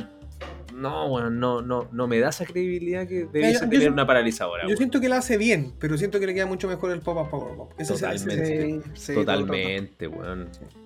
Todo el rato. Nos Bueno, y- mierda. hablando de, de Roman, porque no sé si hay mucho más que hablar de lo de Edge y Rollins, que en verdad no, la historia No. tampoco te ha contado tanto, es como más el hype de ver la lucha. Eh, Roman con Cena, o sea, en el fondo, igual eh, tampoco es que haya pasado mucho. O sea, sí, como que lo que ha pasado es como lo que uno se podía esperar un poco. Cena haciendo las promos un poco así como de puta. Como el Cena que conocemos de los últimos años, que es como yo estoy aquí, a poner, eh, a, a bajar de lo humo de la cabeza a Roman, pues así como. Y un poco contando el tema de que de que él está ahí para la gente y toda la cuestión. Y, claro, Roman, lo que sí me gustó mucho fue cuando Roman hubo un SmackDown, que fue creo que el de la semana antepasada, que Roman iba a salir a, a como a, a responder el, el, reto de Cena y dijo que no. Y aparece Finn Balor y le dice, ya, a ti sí te acepto la lucha. Y yo al menos me, me, pasó que dije, oh, entonces, ¿qué weá que iba a pasar para SummerSlam? Pues, y ya, bueno, hace dos semanas, do, claro. hace dos semanas atrás. y después aclararon que iba a ser para SmackDown y todo el tema, pero me gustó, me, me gustó mucho eso y bueno, más allá de eso también creo que está el hype de, de la lucha, más allá del, del, del feudo. Sí, weón, esta, esta, esta buena sí esa movida que hizo Cena, weón, de ir y quitarle el contrato, weón. Es como, weón, yo estoy sin pega, Benja, sé que ma mañana va a firmar el contrato, voy cagando, te pegué una patada y firmo yo. Cagaste con la pega. Sí, porque como, Roman no quería, pues, weón. Sí, po, Entonces weón. ahí es como que, oye, ya tú no querís, me da lo mismo, esta es la oportunidad también, y te sí. vas a enfrentar igual a mí, pues, weón. Se, se firma sí. el contrato igual. Y, y, me dio risa la firma de Cena. Estaba como la, la, un niño de quinto básico. Cena. Sí. Y después firmó más normal, sí, po, güey. Pero me acuerdo, Cena, güey, me dio mucha risa. Claro, hace dos semanas atrás, cuando no quería aceptar eh, eh, Roman Reigns al final, y en el, el, inicio del show sale Paul Heyman. Ah, cuando hace la canción. Oh, muy y, bueno. Y, empieza. ¡Uy, weón! ¡Qué manera de reír, weón! Se fue cantando la canción Y después tiró el micrófono, sí. así como, weón. Dice, ¿turn down for what? ¡Oh, weón! Paul Heyman es un capo, Paul Heyman es increíble, weón. weón. Hasta Cena contuvo la risa, weón, porque estaba a punto de reír, weón. Bueno, estaba muy buena la... Es que le salía increíble, weón. Yo también me cagué de la risa de esa weón. Muy buena.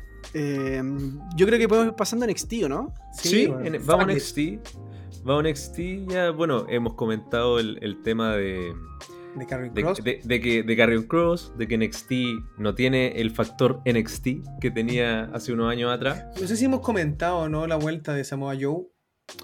Eh, la comentamos en el capítulo, en un cap, unos capítulos anteriores, pero no como luchador, sino que más que nada como el, el, el, sí. la faceta que estaba teniendo como pseudo general manager o como asistente de William Regal.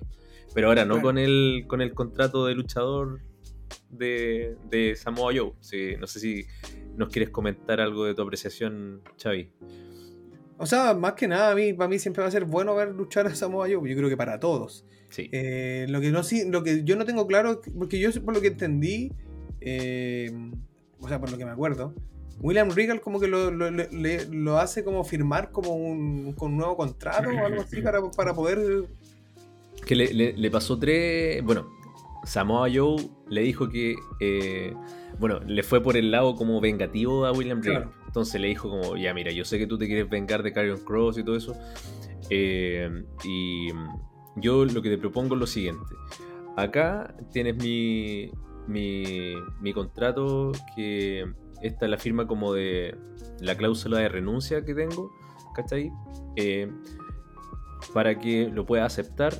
Después le pasó el otro y le dice, este es como para mi, para mi vuelta como luchador activo del roster. Y la tercero es para que tú eh, me des la oportunidad de arrebatarle el título a Carrion Cross y mi contrato por la lucha contra Carrion Cross en el Takeover 36. Y esos fueron los tres que le entregó. Po. Entonces ahí William Regal como que se vio así como, no, si yo, yo, igual me quiero vengar, po, weón, pero yo no soy tú, po, weón, entonces yo no voy a poder hacerle nada a Carrion Cross. Así que ya, confío en ti, está bien. Y ahí le firmó bueno. todo, po, weón. Bueno. Sí, de hecho, a mí yo tengo algo con esta rivalidad, weón.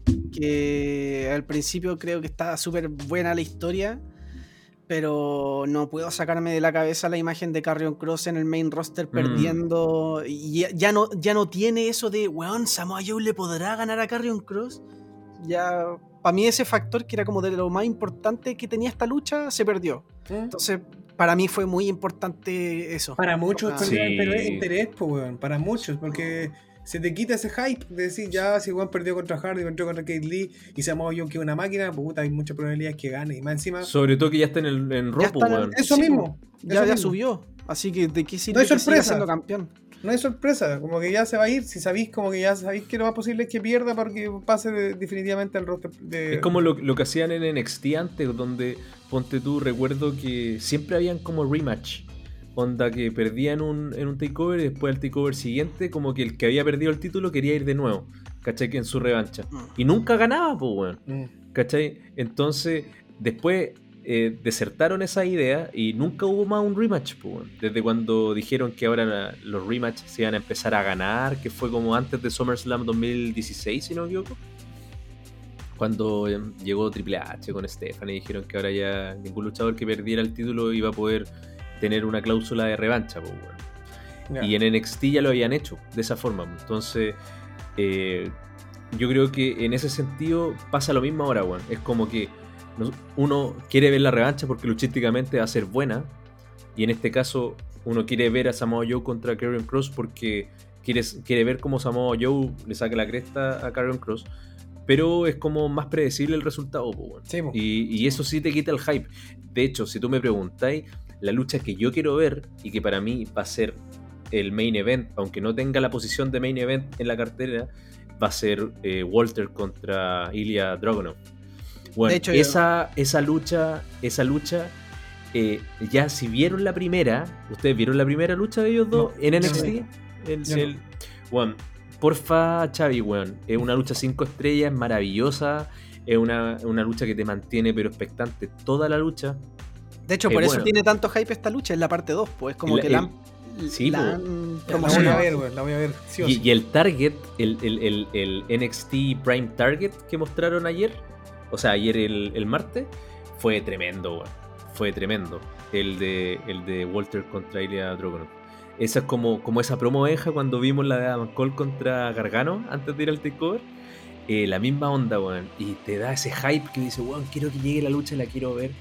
Porque Ya, yo no, he visto esa promo, bueno. Vela, eh, muy, muy, muy buena. De hecho, hasta eh, habla William Regal, Triple H, Shawn Michaels. eh, Paul está, está está bien Paul- hecha.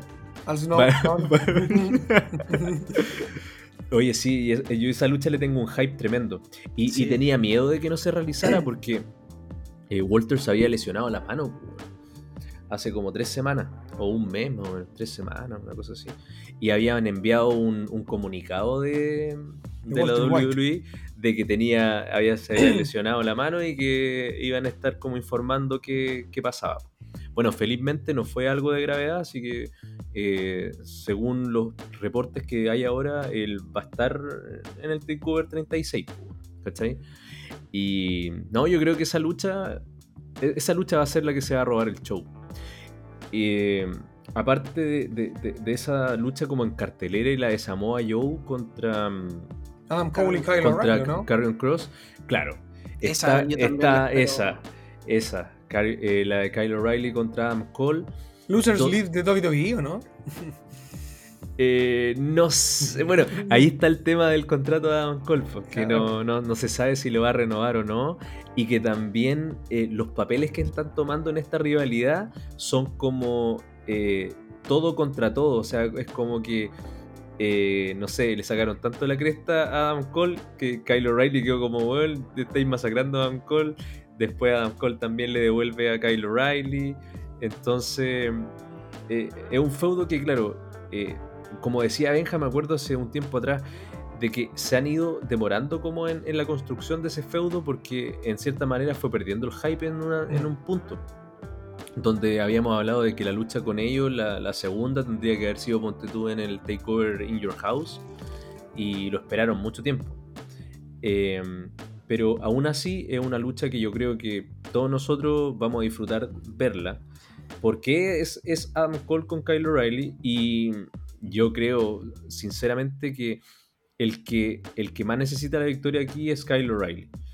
Eh, por un tema de credibilidad también. Mm. De ganar Sí. limpio, de ganar limpio, no una, una lucha con un gimmick, como en esta que habíamos visto anteriormente de Sin Sanción. Mm. Claro. No, y de hecho, eh, a mí me llama mucho la atención porque la, la rivalidad últimamente se ha dado con tan con tanto como odio entre los dos que hasta ciertos puntos como que uno llegaba a, a pensar que estaban como los roles medios invertidos, como Adam Cole como Face y Kyle O'Reilly como Hugh. En un momento eh, Kyle O'Reilly estaba así como pegándole silletazos y empezó a celebrar y la gente empezó como a, a pifiar a, a Kyle O'Reilly, así como, como un heel, así, y de Adam verdad. Cole es Adam Cole. Intensidad Sí. pura. Y, y, eh, a mí, ¿sabéis qué?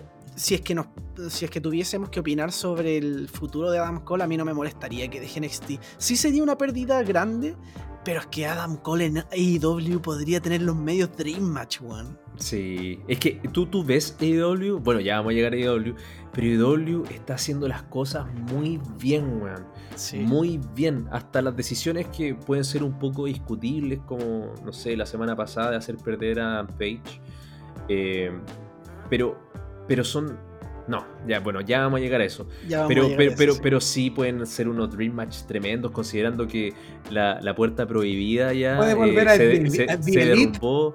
Puede- puede- podría, podría ser algo interesante. Elite, sí. No, y aparte que eh, si tú te ponías a pensar a Adam Cole, ya no le queda nada más que hacer en NXT. No, y nada, la otra opción, en WWE, la otra opción es subir al main roster, pero ya sabemos cómo están tratando a la gente de NXT en el main roster. Entonces, No tiene la credibilidad para ningún campeón, ni de Raw ni de SmackDown.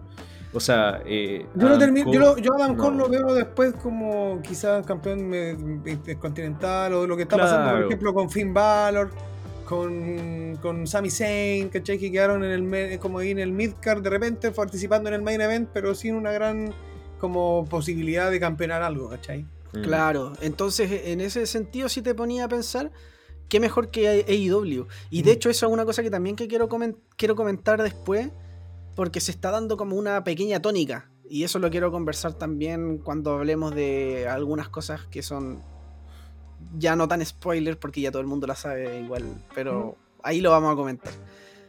Eh, siguiendo con NXT, lo otro que está pasando es con un poco esta, esta rivalidad con Dexter Loomis, Cindy Hardwell, eh, The Way, que claro, ahora volvieron a estar juntos, digamos, Index, Indy Hardwell y Dexter Loomis como rompiendo entre comillas las reglas porque había ganado Johnny Gargano, o sea, en el no, no tenían por qué estar juntos y claro, yo creo que El amor fue más como- fuerte, pues, mejita. El amor fue más fuerte, así es. Así que yo creo que se puede dar pie como quizás a alguna lucha mixta Sí. entre Dexter Loomis y Andy Hardwell contra Candice LeRae y Johnny Gargano. Algo Austin. Theory no, ya no es parte de The Way, ¿qué pasó con él? ¿Está lesionado?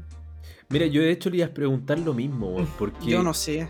porque yo he visto NXT eh, sin leer nada como externo y no he visto a Austin Theory, entonces no tengo idea si, si se lesionó o si algo pasó, no lo sé.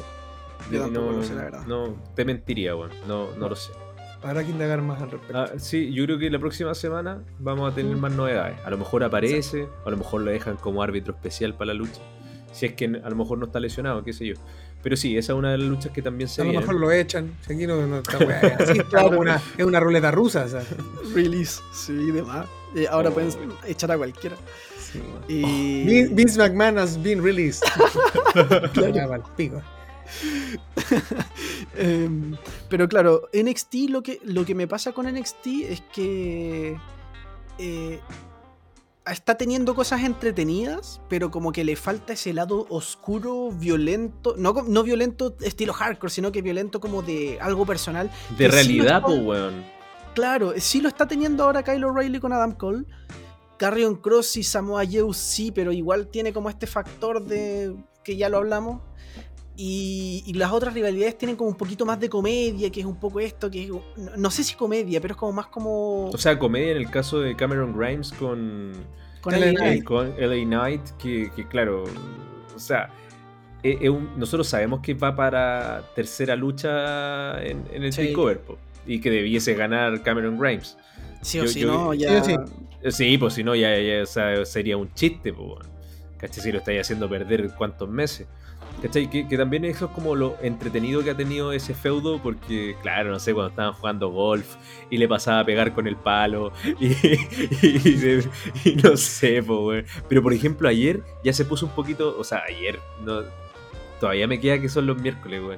Pero el martes, eh, cuando eh, eh, lucharon en pareja contra The Grizzled Young Veterans, eh, LA Knight se negó a darle el, el tag, pues. Ah, ya están en esa. Eh, entonces ahora ya, ya pasaron al otro, al- a la otra parte de la historia que es como empezar a colocarse un poquito más turbio. Así que yo creo que ahí Benjita puede tomar como esos tintes más oscuros, weón.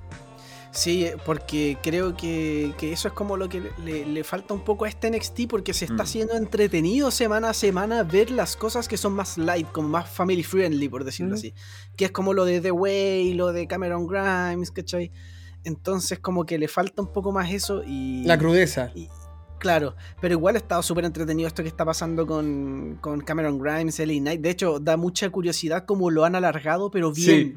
Sí. Porque es, es- ha sido muy largo, pero no es ese largo tedioso, que es como cuándo va a terminar. Al contrario, uno lo está disfrutando. Porque primero parte con una rivalidad entre Ted DiBiase y Cameron Grimes. Sí, y con unos segmentos que cada semana era un, es- un segmento distinto. Y después ya está la lucha y después LA Knight se mete y después LA Knight se, LA Knight se gana a Ted DiBiase y después Cameron Grimes quiere la venganza, quiere el campeonato del millón de dólares. Después eh, Cameron Grimes pierde y se hace el mayordomo de, del, de LA Knight. Entonces como la forma en que han ido alargándolo ha estado muy entretenido. Mm. Y, y la, la- hace poco, porque lo vi desfasado, le muy desfasado la verdad, eh, The Great American Batch, eh, estuvo bastante buena esa lucha, la de Cameron Grimes con LA Knight. Así Sí, sí. que creo que si van a hacer una tercera lucha, que es lo más probable, lo- es muy probable también que sea muy buena lucha también. Y ahí, claro, ahí debería ganar Cameron Grimes. Y de hecho no me atrevería, o sea, me atrevería a decir que Cameron Grimes puede ser una gran apuesta de NXT para futuro, para ser una... No sé, es que con el respaldo que tiene de la gente, creo que puede, ir ser un una gran Sí, superestrella. sí, puede ser un, el, el como, el, como estilo Johnny Gargano en su momento, de que le costaba mucho lograr como su objetivo, estilo underdog. eh, Creo que podrían hacer ese papel con Cameron Grimes, considerando que a lo mejor su archirrival al- de aquí a un par de años puede seguir siendo LA Knight. Yo LA Knight, eh, desde que llegó, lo he considerado que tiene como ese factor de que te engancha como un heel eh, en, en sus promos de entrada. O sea, el Mm, compadre hace súper buenas promos y luchísticamente, bueno, cumple con su papel dentro del ring. Sí. Pero, pero él sí te engancha en los feudos. O sea, desde que entró, empezáis a ver, tuvo su feudo con Bronson Reed, tuvo sus cosas. Ahora, bueno, Bronson Reed no sé dónde estará. Yo tampoco Eh, sé como que en realidad había empezado como contra Adam Cole, después Adam Cole, bueno, ahí lucharon entre los dos. Y mm, ahí tuvo este tema con, con Kyle O'Reilly, después Adam Cole. Y, y el, otro, el, el- el otro camino que nos queda al takeover es el del título norteamericano, que es de Santos Escobar contra Isaiah eh, Scott. Isaiah Isaiah Scott. Eh, donde aquí se está dando como esa tónica de que ahora el legado del fantasma está como siendo medio twinner. Así Mm. como que no sabéis si que a veces que es medio face, otras veces que el público los toma como medio heel. Eh, no A sé, mí me weón. pasa, me pasa algo raro y yo no sé si el equipo de Isaiah Scott siempre se me olvida el nombre, Hit Row. Hit, Hit Row. Hit Row. Eh, Como que yo el- el- en el último NXT los vi medio face, ¿o no? En, en Sí, el también, último, en el último como- es que eso es el tema, porque son como los twinner. Eh, como que entre en- no se sabe quién es quién en, en- en- en ese feudo, pues, weón. En ese feudo, Sí. sí. Si eso es, y, y se- y hasta este compadre, el, el Santo Escobar, se llevó el, los dientes de la cuestión de oro, weón. No sé, no sé, el- el- por eso yo como que decía aquí, estos buenos ahora están siendo medio face, y después veía lo otro, pero estos buenos eran heel, y Sí, cuando weón, luchaban, en, cuando luchaban en pareja también eran, eran, eran heel, pues, weón. Mm. De hecho, yo recuerdo, bueno, mentiría si, si te, te Mm, digo, te- te digo de memoria los nombres de, de, de la pareja de Hit Row. Eh, pero recuerdo que el, el más grandote con el otro, en una lucha en pareja, weón, casi le rompen el cuello a un compadre y se tiraron mal, pues, weón. Y yo dije, weón, ¿qué onda estos weones tan luchísticamente, weón, súper desprolijos para luchar, pues, weón? Es que hay, hay uno de ellos que era jugador de um, fútbol americano. Ah, ¿no? típico creo que el mierdero, grandote, weón, como Sí, Goldberg, po. weón. Bueno, el único le- está es Brock Lesnar, bueno, que también se ha dedicado a romper cuello y weón, así que no que andamos con cosas. Hola, Angle. No, Hardcore pero- Holly. Hardcore, Hardcore Holly fue Holly víctima. también, Con un pues, bombazo, weón, que lo dejó caer. Pero, Pero, por ejemplo- ese, ese ejemplo, sorry, Benjita, pero No, dale. súper, súper buen ejemplo, Xavi, weón, sacaste. De un luchador que no tiene pero ningún tinte main eventer, pero que te venden un feudo tan bueno que tú querís llegar a ver esa lucha, weón. Que fue Hardcore Holly contra Oh, Brock sí. Lesnar, po. ¿Verdad, po, weón? Fue después de, ese, de que se le cagó el cuello que el De, que le cagó el y después volvió, creo que lucharon en un Meses. Royal Rumble. Fue en un Royal Rumble después. fue mucho después, weón. Sí. Y, y, y ahí como que tú decís, weón, puta, tengo ese... eh, o sea, el compadre no tiene la credibilidad de main eventer, pero, weón, tú querés ver esa lucha porque Sí. quieres ver lo que pasa, pues, weón. ¿Cachai? como, que se súper buen ejemplo, poco. Weón. Sí. sí, se sale porque también te mezclan un poco con la realidad, pues, weón. Eso. Mm. Pero bueno. Sí, de, de hecho, em, bueno, acá, por ejemplo, estamos hablando de eh, Francis, ah, no, no me puedo acordar el nombre, del- de, este grandote que era, un fa- creo, creo que él era el, el ex futbolista americano. Que, Pero de Hit Row. Claro, de Hit Row. No cacho el nombre, no, no. Entonces... El grandote de Hydro, digámosle. De- el grandote de Claro. Hydro. Entonces yo no sé ahí si yo la verdad desconozco si es que han estado entrenando años en el Performance Center o de verdad lo trajeron como una atracción y ahora lo están recién haciendo luchar, la verdad no tengo idea. Pero sí, hay, hay que ver ahí cómo, cómo lo van manejando, pero al menos eh, esta lucha como tal, así como un individualmente, un Santo Escobar con Isaiah Scott, o sea, puede ser tremenda lucha porque los dos son tremendos Mm. luchadores. Pero claro, a mí me pasa esa confusión también, como la que decía tú, eh, o sea, Andrés, el tema de quién es heel, quién es face, y no sé, está como un poquito extraño. Y creo que en verdad esas son como las rivalidades de NXT, como para Mm. no sé qué otra cosa. Cuchilla, cuchilla con Strong.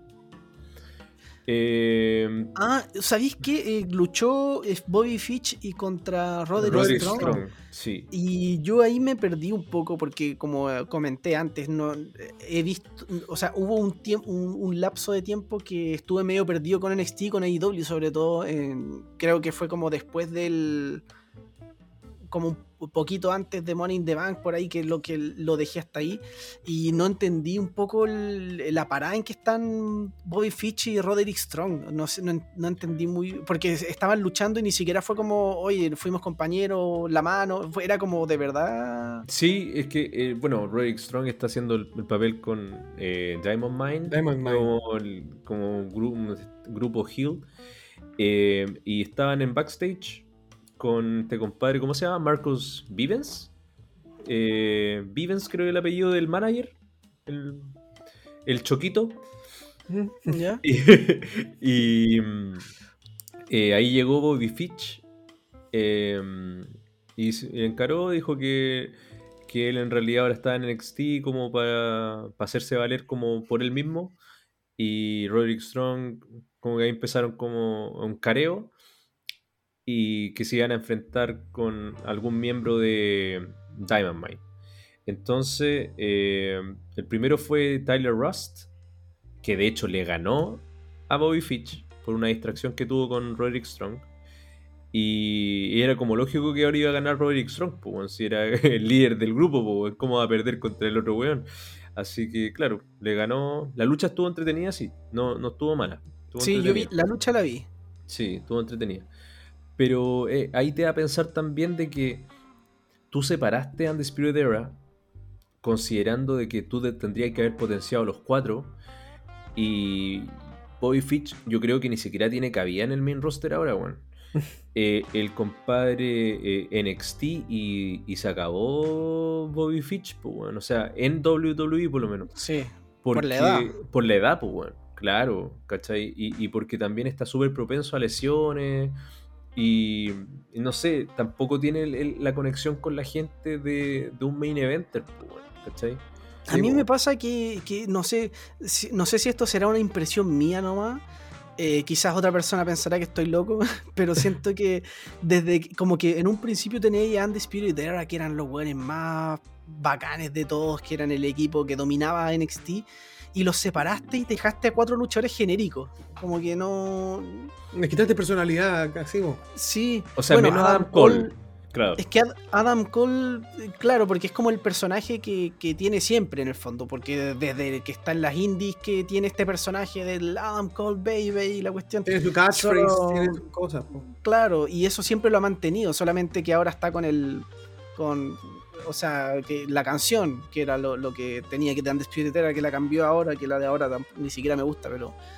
eh, no sé, siento que son como cuatro luchadores genéricos, solo que Adam Cole tiene el backup con todo lo que ha hecho antes, que Sí. no- no- es difícil verlo ahora como alguien de poco peso, o sea, siempre va a ser Adam Cole.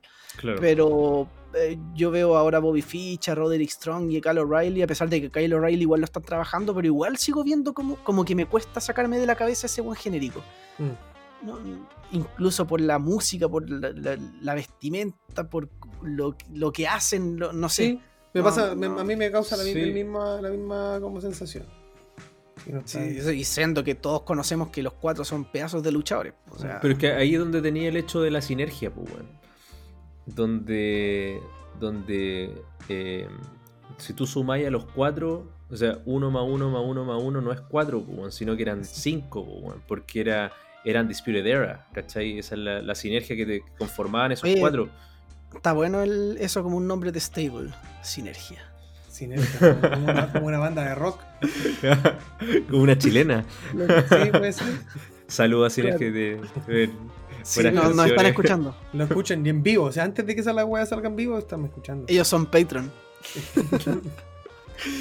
Claro.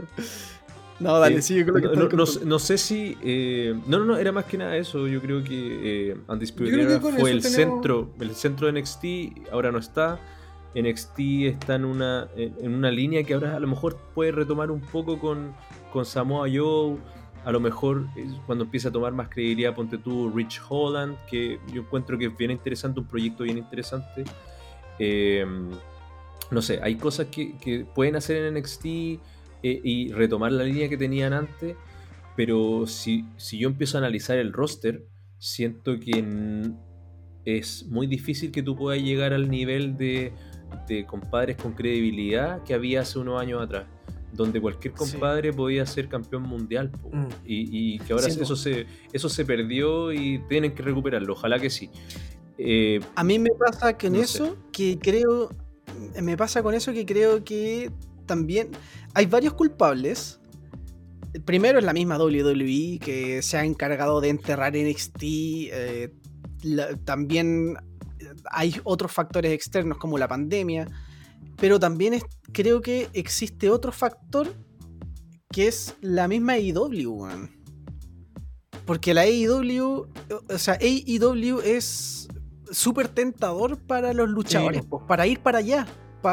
porque qué es lo que. De hecho, esto era una de las cosas que estaba pensando comentar al principio del capítulo, pero quería esperar ahora para comentarlo. Que era que. eh, lo que lo que se está dando como una tónica. Los luchadores que se están queriendo ir a AEW. Todos tienen como factor común el, el tener más poder creativo y el Sí. tener una agenda más libre, no, no de tantas fechas. Entonces, weón, ahora con todo lo que está haciendo AEW en este momento, si tú eres un luchador independiente que está buscando puta estar en una empresa así como o, NX, o sea, o eh, WWE o AEW, o ya quizás eh, Impact, eh, New Japan, por tirar otras, eh, puta, veis con muy buenos ojos ahora AEW porque te ofrecen pedazo de contrato, o sea, es como te ofrecen un buen sueldo, te ofrecen una agenda muy cómoda, te, eh, en WWE casi tenéis que despedirte de tu familia, o sea, Claro. Y te ofrecen también poder creativo. Te ofrecen también, si queréis ir a luchar a otra compañía, hacerlo, ¿cachai? No, no, no estáis cerrados solamente a luchar a IW. Entonces, como uno como luchador, antes era como el sueño del pibe llegar a WWE, porque era como bueno, la empresa más grande, la número uno, y la sigue siendo. Pero ahora ya el sueño del pibe está- es también como que puede estirar para AEW. Creo que eso es lo que está logrando AEW también. Sí, es la está- número uno en. sí. en- Dale, dale, Chey. Está tomando, está tomando mucho, o sea, yo creo que eso mismo que decís tú, esa oportunidad y ver como con, con buenos ojos esa, todas esas ofertas, la está viendo también mucho el luchador que ya tiene un, ba- un backup, un luchador como que ya tiene, por ejemplo, para ir ya di- directamente al grano, un, un luchador como Brian, como, como ahora Brian Danielson que tiene pues, su nombre genérico. Él, un luchador como él, claro que ve uno con tremendo ojo esto si él quiere seguir ligado a la lucha más como en el formato lucha, no tan espectáculo.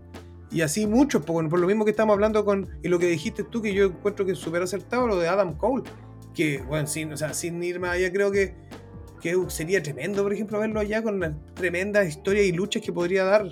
eh, y con el y en la edad en la que está, que tiene, tiene una proyección todavía tremenda. Entonces, para muchos que tienen esa. Más allá de que, de que WWE se encarga de repente de crear como luchadores que son, salen desde su propia marca, yo creo que ellos son los más fieles, por ejemplo, a la empresa. Más que el que llegó a, y que ya viene con una espalda ya de lucha libre, que ahora perfectamente se le acaba el contrato y estáis viendo que, lo que, como dijo el Andrés, lo bien que lo está haciendo ahí, obvio, que te tientan, me voy para allá, weón. para allá está- Y aparte que en el caso de Adam Cole está Britt Baker ahí, entonces Sí, sí, Sí. weón. ¿Te ¿Qué imaginas juntos como campeones, weón? la raja, weón. la raja, weón. Buen estilo Triple H con Stephanie, pero, pero con una que, que luche, sí, como Britt Baker. Sí, weón. Claro. No, y sería. Y aparte que. eh, yo creo que eso mismo lo, lo- lo piensan muchos luchadores. O sea, por ejemplo, ¿qué es lo que va a pensar ahora? No sé, por poner un nombre X, Ricochet, ¿cachai? Que dice, puta, ¿sabéis que estoy en WWE? No estoy triunfando. eh, no sé, como que tengo a IW ahí, me están tentando, puta, el contrato es, la raja, me pagan más quizás, o me pagan lo mismo pero con un menos calendario, eh, soy más libre, ya, pues me voy, ¿cachai? Como que siento que eh, WWE ahora, en este momento, sí, o sea, para mí sí es competencia de AEW, Sí. de WWE. Sí. Pero no quizás en ratings. O sea, quizás en ratings yo creo que puede ser más adelante. Pero a manera el- exponencial, po, a manera exponencial yo creo que es una competencia totalmente, porque si de hecho, si tú lo lleváis como, no, no recuerdo bien, así como soy, no soy un er- un erudito de la weá, pero igual se puede poner como en el, en el, como en el mismo ejemplo de lo que pasó en 97, no, no me acuerdo, la época de que WSW empezó a, a, a tomar más pantalla, empezó, se llevó a, Hogan y empezó a armar un cuento que tú decís, al comienzo, ah, estos bueno no son, un-". ah, pero empezáis a ver que empieza a agarrar, oh, mira, está agarrando, mira, mira quién trajo de vuelta, mira lo que, mira quién apareció ahora, que empezáis a, a- a tener ojos para allá, pues, weón. Es como lo mismo que pasó en aquella, pero, pero aquí con otro tipo de luchadores, con otra, con otra realidad, pero que es más o menos lo- el mismo contexto. Yo, yo te Claro. aseguro, weón, de AEW está haciendo las cosas tan bien que cualquier fan del- de lucha eh, hoy en día quiere ver qué pasa en un show de AEW. Es, es eh, lo que te está proponiendo. Es quién va a aparecer. Eh, imagínate lo, lo que decían, que ya no está la puerta prohibida. Ahora te puede salir un compadre de New Japan, alguien de México, alguien de, de Impact, y, y empezáis a analizar las posibilidades y los comentarios y las opciones que están ahora encima de la mesa, que son ya casi un hecho, como de Brian Dinosaur, como decía ahí Xavi, ¿Mm? en, el- en el, en tema de CM Punk, que muy rumoreado para el United Center el 20 de agosto, Chicago. en Mira, yo- Chicago, eh, hasta, hasta lo que pasó con Bray Wyatt, que Pero incluso, pero sí, de hecho, el, el tema han jugado, se han dado la, libertad, y eso lo encuentro la raja, que los buenos se han dado li- la libertad, los mismos weones de, de, la, de AEW, de jugar con estos Eso. rumores, weón. Por ejemplo, lo que Dar- cuando Darby Allen hace, hace el- la promo, cuando dice que incluso si, si eres el mejor del mundo, pues como. Este es tu lugar, como AEW, una wea así, como incluso. Pero hizo la referencia al Best in the World. Y ahora en el de ayer, creo que fue. ¿Cuándo fue AEW? Ayer, miércoles, o sea, el día Ayer. miércoles. Eh, en la promo de The Elite salen todos. Y bueno, esto también lo vi des- después vi una foto, porque cuando veo la promo, claro, sale eh, Kenny Omega con la polera de Cookie Monster, que CM Punk muchas veces hizo alusión a que era una de las, de las tantas como teorías de por qué su nombre de CM, de CM, que es Cookie Monster, era una. Eh, no me acuerdo, es de. mm, nunca me acuerdo el nombre de él en. eh, Phil Brooks, no, no, no, perdón, este, partícipe de The Elite que también está con, con Carl Anderson, el, el, el grandote, weón. Ah, Luke, Luke Gallows, Gallows. Luke Gallows. Salió con una. ¿Cómo se llama esto? Con una bata, al estilo Ric Flair. Y Ric Flair fue despedido hace poco, o sea, hace poco fue. Su contrato terminó. Y bueno, esta es una weá que leí yo que no sé si tendrá relación, pero los, los John Box salían con guayabera al estilo Wyatt. Entonces, caché que los buenos como que se dan esta weá como de wear, como con vender el humo entre medio. Entonces, puta, creo que eso es, lo mejor también que pueden hacer, porque la WWE es súper escéptica a no nombrar a weones, a no hacer Mm. referencia a tal, como súper como cerran su bloque. Nosotros somos uno. Claro, y aquí tú puedes tener la oportunidad de wear con esos tipos, de- con estas especulaciones, con este tipo de cosas que lo considero que también es parte de, de hacer una buena vega, weón. De hecho, bueno, ya estamos dejando claro que pasamos a hablar derechamente de AEW y que ya pasamos de NXT, pero eh, también quería dejar en claro, nosotros eh, estamos súper conscientes de que siempre hicimos como, siempre dejamos en claro de que no íbamos a hablar de rumores, de spoilers y todo el tema, pero quisimos hacer la excepción con Daniel Bryan y CM Punk porque esto es algo que ya lo sabe todo el mundo y, lamentablemente porque para mí CM Punk es el regreso que más he esperado yo creo que en mi vida con algún luchador y me da lata que sea de esta manera y no en una sorpresa, que sea como tan anunciado. Pero. Eh, no te han dicho en qué segmento sale. Puede ser en cualquier parte, güey. Entonces, pero, pero igual. Eh, bueno, es un tema súper contingente que había que comentarlo. Entonces, aprovechando que estamos hablando de esto. Eh, bueno, es una de las razones también, como para complementar el punto anterior, de por qué eh, WWE va a tener esta competencia de AEW justamente por CM Punk, porque puta puede sonar muy como fanboy, pero CM Punk es CM Punk, bueno, o sea, de puro nombre te atrae no sé cuánto de personas a ver tu, programación. Y aparte que está también ese morbo de qué va a hacer, eh, cómo va a luchar, porque se acordará de hacer movidas, weón. eh, eh, em, que me estos salen con un salen con un combo, weón, es como el, 2x1, weón, CM Punk y Brian, Brian Danielson. No es una weá, no es como que CM Punk y Zack Ryder. Weón, vienen dos weones que son mm íconos en un momento en un, de, de los dos weones que eran los dos campeones, fueron los dos momentos, los dos campeones de, ambas marcas. Y, aparte. Dale, dale.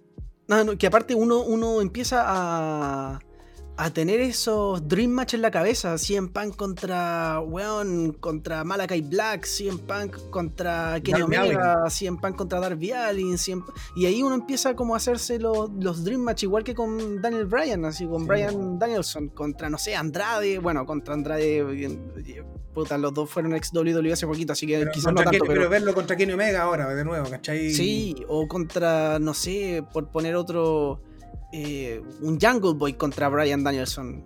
Tremendo. ¿Cachai? Entonces, eh, te, deja, te deja toda esa libertad como de, tú hacer tu fantasía y, digamos, como el.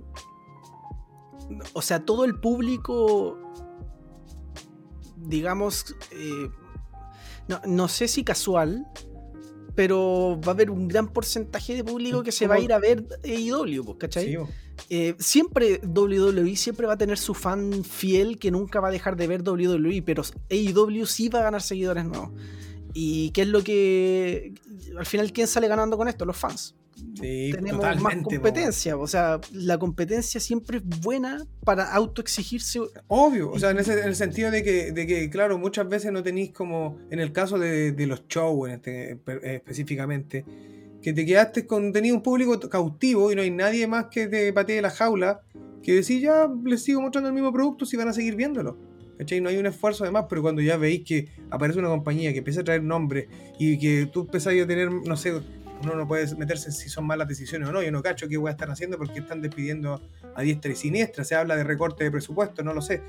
Pero cuando empezáis a dejar a nombres tan potentes como en el caso, por ejemplo, de Wyatt, fuera, y que tiene 90 días para poder tomar una decisión y decir, ¿sabéis qué, Para, allá me voy, ganaste mucho peso de nuevo. Y así vaya acumulando peso, entonces tú decís, perfectamente, esto es una esto necesitan que con esto el producto de WWE mejore, si no, ya cagaste. Totalmente, bueno, y, también tenés que considerar que, a ver, hoy en día tener un buen rating eh, viendo, o sea, en un programa de lucha libre es difícil, mm. considerando que estáis contra eh, disputando horario con cosas súper interesantes también y que hay mucha cosa que son de estos canales streaming donde la gente prefiere ver a Amazon, ponte tú, no sé, HBO, cualquier cosa. Y, después dicen, ya, pero no importa, dejo grabando el deco, o mm, lo veo después, o lo veo por internet, o qué sé yo. Y, y tener en los Juegos Olímpicos para AEW un millón de espectadores es un logro gigante, weón. AEW ha sido en estas últimas tres semanas de los programas más vistos en TV Cable. En el día donde han eh, dado su, programa. Ahora, considerando cómo lo han hecho bien, porque ellos también eh, si nosotros empezamos a analizar, nosotros conocíamos a los luchadores que venían a AEW, pero hay mucha gente que no. Entonces han, han ido eh, dando la credibilidad y han ido confeccionando y creando estas estrellas dentro de AEW donde la gente ya está enganchando. MGF, por, ejemplo, yo lo conocía acá. Yo no conocía a MGF antes en otro lado. E, ese es uno de los que yo también conocí acá en, en, en Yo, encuentro que tiene un potencial tremendo. Bueno, es tremendo. tiene, tiene 23, 24 años, bueno. bueno, ahora ya, como ya pasó la pandemia, son como dos años perdidos. Y a lo mejor va a cumplir 25, bueno, no sé. pero, pero, pero sí, un crack. Y es innato, bueno. Se le da, tiene un las promos son son tremendas, weón. De hecho, te enganchan. Y, tremenda escuela, weón, partir, weón, así como con Chris Jericho, weón, teniendo cruces de promo, weón. Que y ahora con esta weón de las labores de Jericho, weón, que yo encuentro que es una genialidad, weón, esa weón de que tener tiempo. Estáis atentos a, lo que, a las luchas, pues, weón, con, con la misma. Y eso es uno de los puntos que te engancha, pues, weón. eso es uno de los puntos donde dice, ¿y, ¿y quién va a ser el quinto? Porque ya tenía el cuarto que es Warlock con, con el árbitro de MJF. Sí. Pero, pero es como, weón ¿qué va a hacer Jericho ahora si estáis contra Warlock y con el árbitro de MJF? Eh, ¿Qué hace Jericho? ¿Cachai? Entonces ahí empieza, empezáis bueno, a analizar, no, ya, yo lo tengo que ver, bueno, si no, no, puedo quedar con la duda. Y lo otro, si te engancha de esa forma, ahora, imagínate con el hype de, de, una persona que ya está conectando con estos luchadores que tú le mostraste hace dos años atrás, que fue en su primer show, y ya está más eh, relacionado con los Jumbox, con Omega, con Pac, con los Lucha Brothers, eh, con eh, Hanman Page, con The Dark Order, ¿cachai? Y que te digan que va a venir Brian Danielson, CM Punk, y que probablemente puede llegar Wyatt, que son tres nombres súper potentes, que eran main eventer, establecidos en la competencia, ¿cachai? Eh, porque claro, eh, Triple H dijo que AEW era alternativa, pero Cody Rhodes ayer dijo que eran competencia. Y esos tres nombres, yo te aseguro que si llegan esos tres, aunque, sea, aunque sean dos, aunque sea CM Punk y Brian Danielson, pero AEW va a dar ese salto, ese salto cuántico que necesita para, pasar. O sea, quizás no, quizás no va a ser al tiro como que, oh, bueno, le quitó tanto y ganó, le ganó rating. Pero si es ese salto que tú decís, ya, con esta weá tienen la carretera lista para poder llegar a. Es que eso es, eso es, ahora, es como que ahora pueden llegar hasta ahí eh, con lo que tienen. Pero si tú le agregáis ese factor que es alguien que es conocido mundialmente y que son, son personajes potentes que venden harto merchandise y todo el tema, te vaya a las nubes. Y, y, la gente que lo estaba pidiendo en WWE los va a querer ver ahí, pues, weón. ¿Cachai? Entonces. Eh, es que no, son fans de esos son fans del wrestling y de estos luchadores que con eso ya pescaste un grupete y te lo llevaste como fanático. Y un grupo importante, pues, bueno. Y aparte que, aparte que va, o sea, supuestamente Daniel Bryan sería Bryan Danielson. Sí, pues. O sea, es como un cariñito a los fans antiguos de Ring of Honor, ¿cachai? Entonces, y la gente que no conocía a Bryan Danielson lo va a conocer ahora. Entonces pues. también. Y lo mejor de todo también con estos dos personajes en particular que son. que tienen. Que tienen un algo que, lo acompaña, bueno, y, que, tiene que ser de cada luchador, que tiene la libertad de alguna forma de llegar con sus canciones, Punk puede llegar con sí, Personality. Sí, porque, esa canción la usaba eh, antes de WWE. Eh, Brian eh, de Fly of the Valkyries es una canción que ya parte como de patrimonio humano, de, la humanidad. Entonces mm. le pueden hacer un remix diferente nomás, ¿cachai? Pero ya tenéis ya su sello con la que la gente lo reconoce. Y eso ya también es un plus. Entonces, sí, yo quería eh, agregar, eh, bueno, a todo lo que estamos hablando, eh, que creo que ahora con todo esto es cuando AEW tiene que tiene un reto en el fondo y es con donde tiene que ser súper inteligente y es cómo trabajar a cada uno, porque nosotros con Xavi antes de, grabar vimos el roster, el roster es gigante y está muy desordenado. Eso. Entonces, ¿qué es lo que estábamos hablando? Viene Rampage, supuestamente no va a haber una división de marcas y yo creo que eso es lo que debería ser ahí. Lógicamente debería pasar eso. porque tienen un roster gigante y de alguna manera todos tienen que tener cabida. ¿Y qué es lo que pasa? Em, las contrataciones no paran, o sea, siguen. Y WWE iba a seguir echando gente y probablemente van a seguir llegando más a Y lo, y lo, otro que, que, que, tiene AEW, a diferencia de WWE, es que no está novia, por ejemplo, en el prototipo de luchador que puede llegar a ser un main eventer. Pues, que en, WWE, por ejemplo, un pack no es un eh, no tenía esa. Bueno, la gente no lo ve como main event. Pero en AEW puede ser campeón mundial fácilmente. O sea, Sí. ¿cachai? Tiene la credibilidad. Le ganó a Kenny Omega. Es, eh, ah, Le ganó a Kenny Omega Sí, en un pues, momento. O entonces, sea, ya le ganó al campeón actual. tenía una serie de luchadores que tienen muchas características técnicas que son reconocidas a nivel mundial por ellas, que pueden ser campeones. A diferencia de WWE, que, de WWE, que los podéis tener puta en el midcard, que los podéis, y que la gente como que el fans, el fan hardcore sí te lo va a pedir como con mayor, en, en un grado más alto de, de, ¿cómo se llama? de importancia, porque por qué campeonato esté luchando. Pero el De fans hecho- de WWE, puta, quiere ver a Roman Reigns, quiere ver a John Cena, quiere ver a los weones que te construyen con esta facha más como imparable, con estas weas que, que no la tiene AEW, que AEW se centra más que nada en el producto, en la lucha, en el en lo que te puede entregar como, como espectáculo. Que, Claro, que era lo que se enfocaba en NXT antes, po, disculpa Mm. Benjita, pero es, es lo donde eh, lo que hablamos en un momento, po, donde el compadre más grande no necesariamente era el que iba a ganar. ¿Cachai? Y eso era, era lo, que, lo que te gustaba ver de NXT también. Y que fue, por ejemplo, que se vio claramente en AEW del feudo de Brian Cage con Darby Allin. ¿Cachai?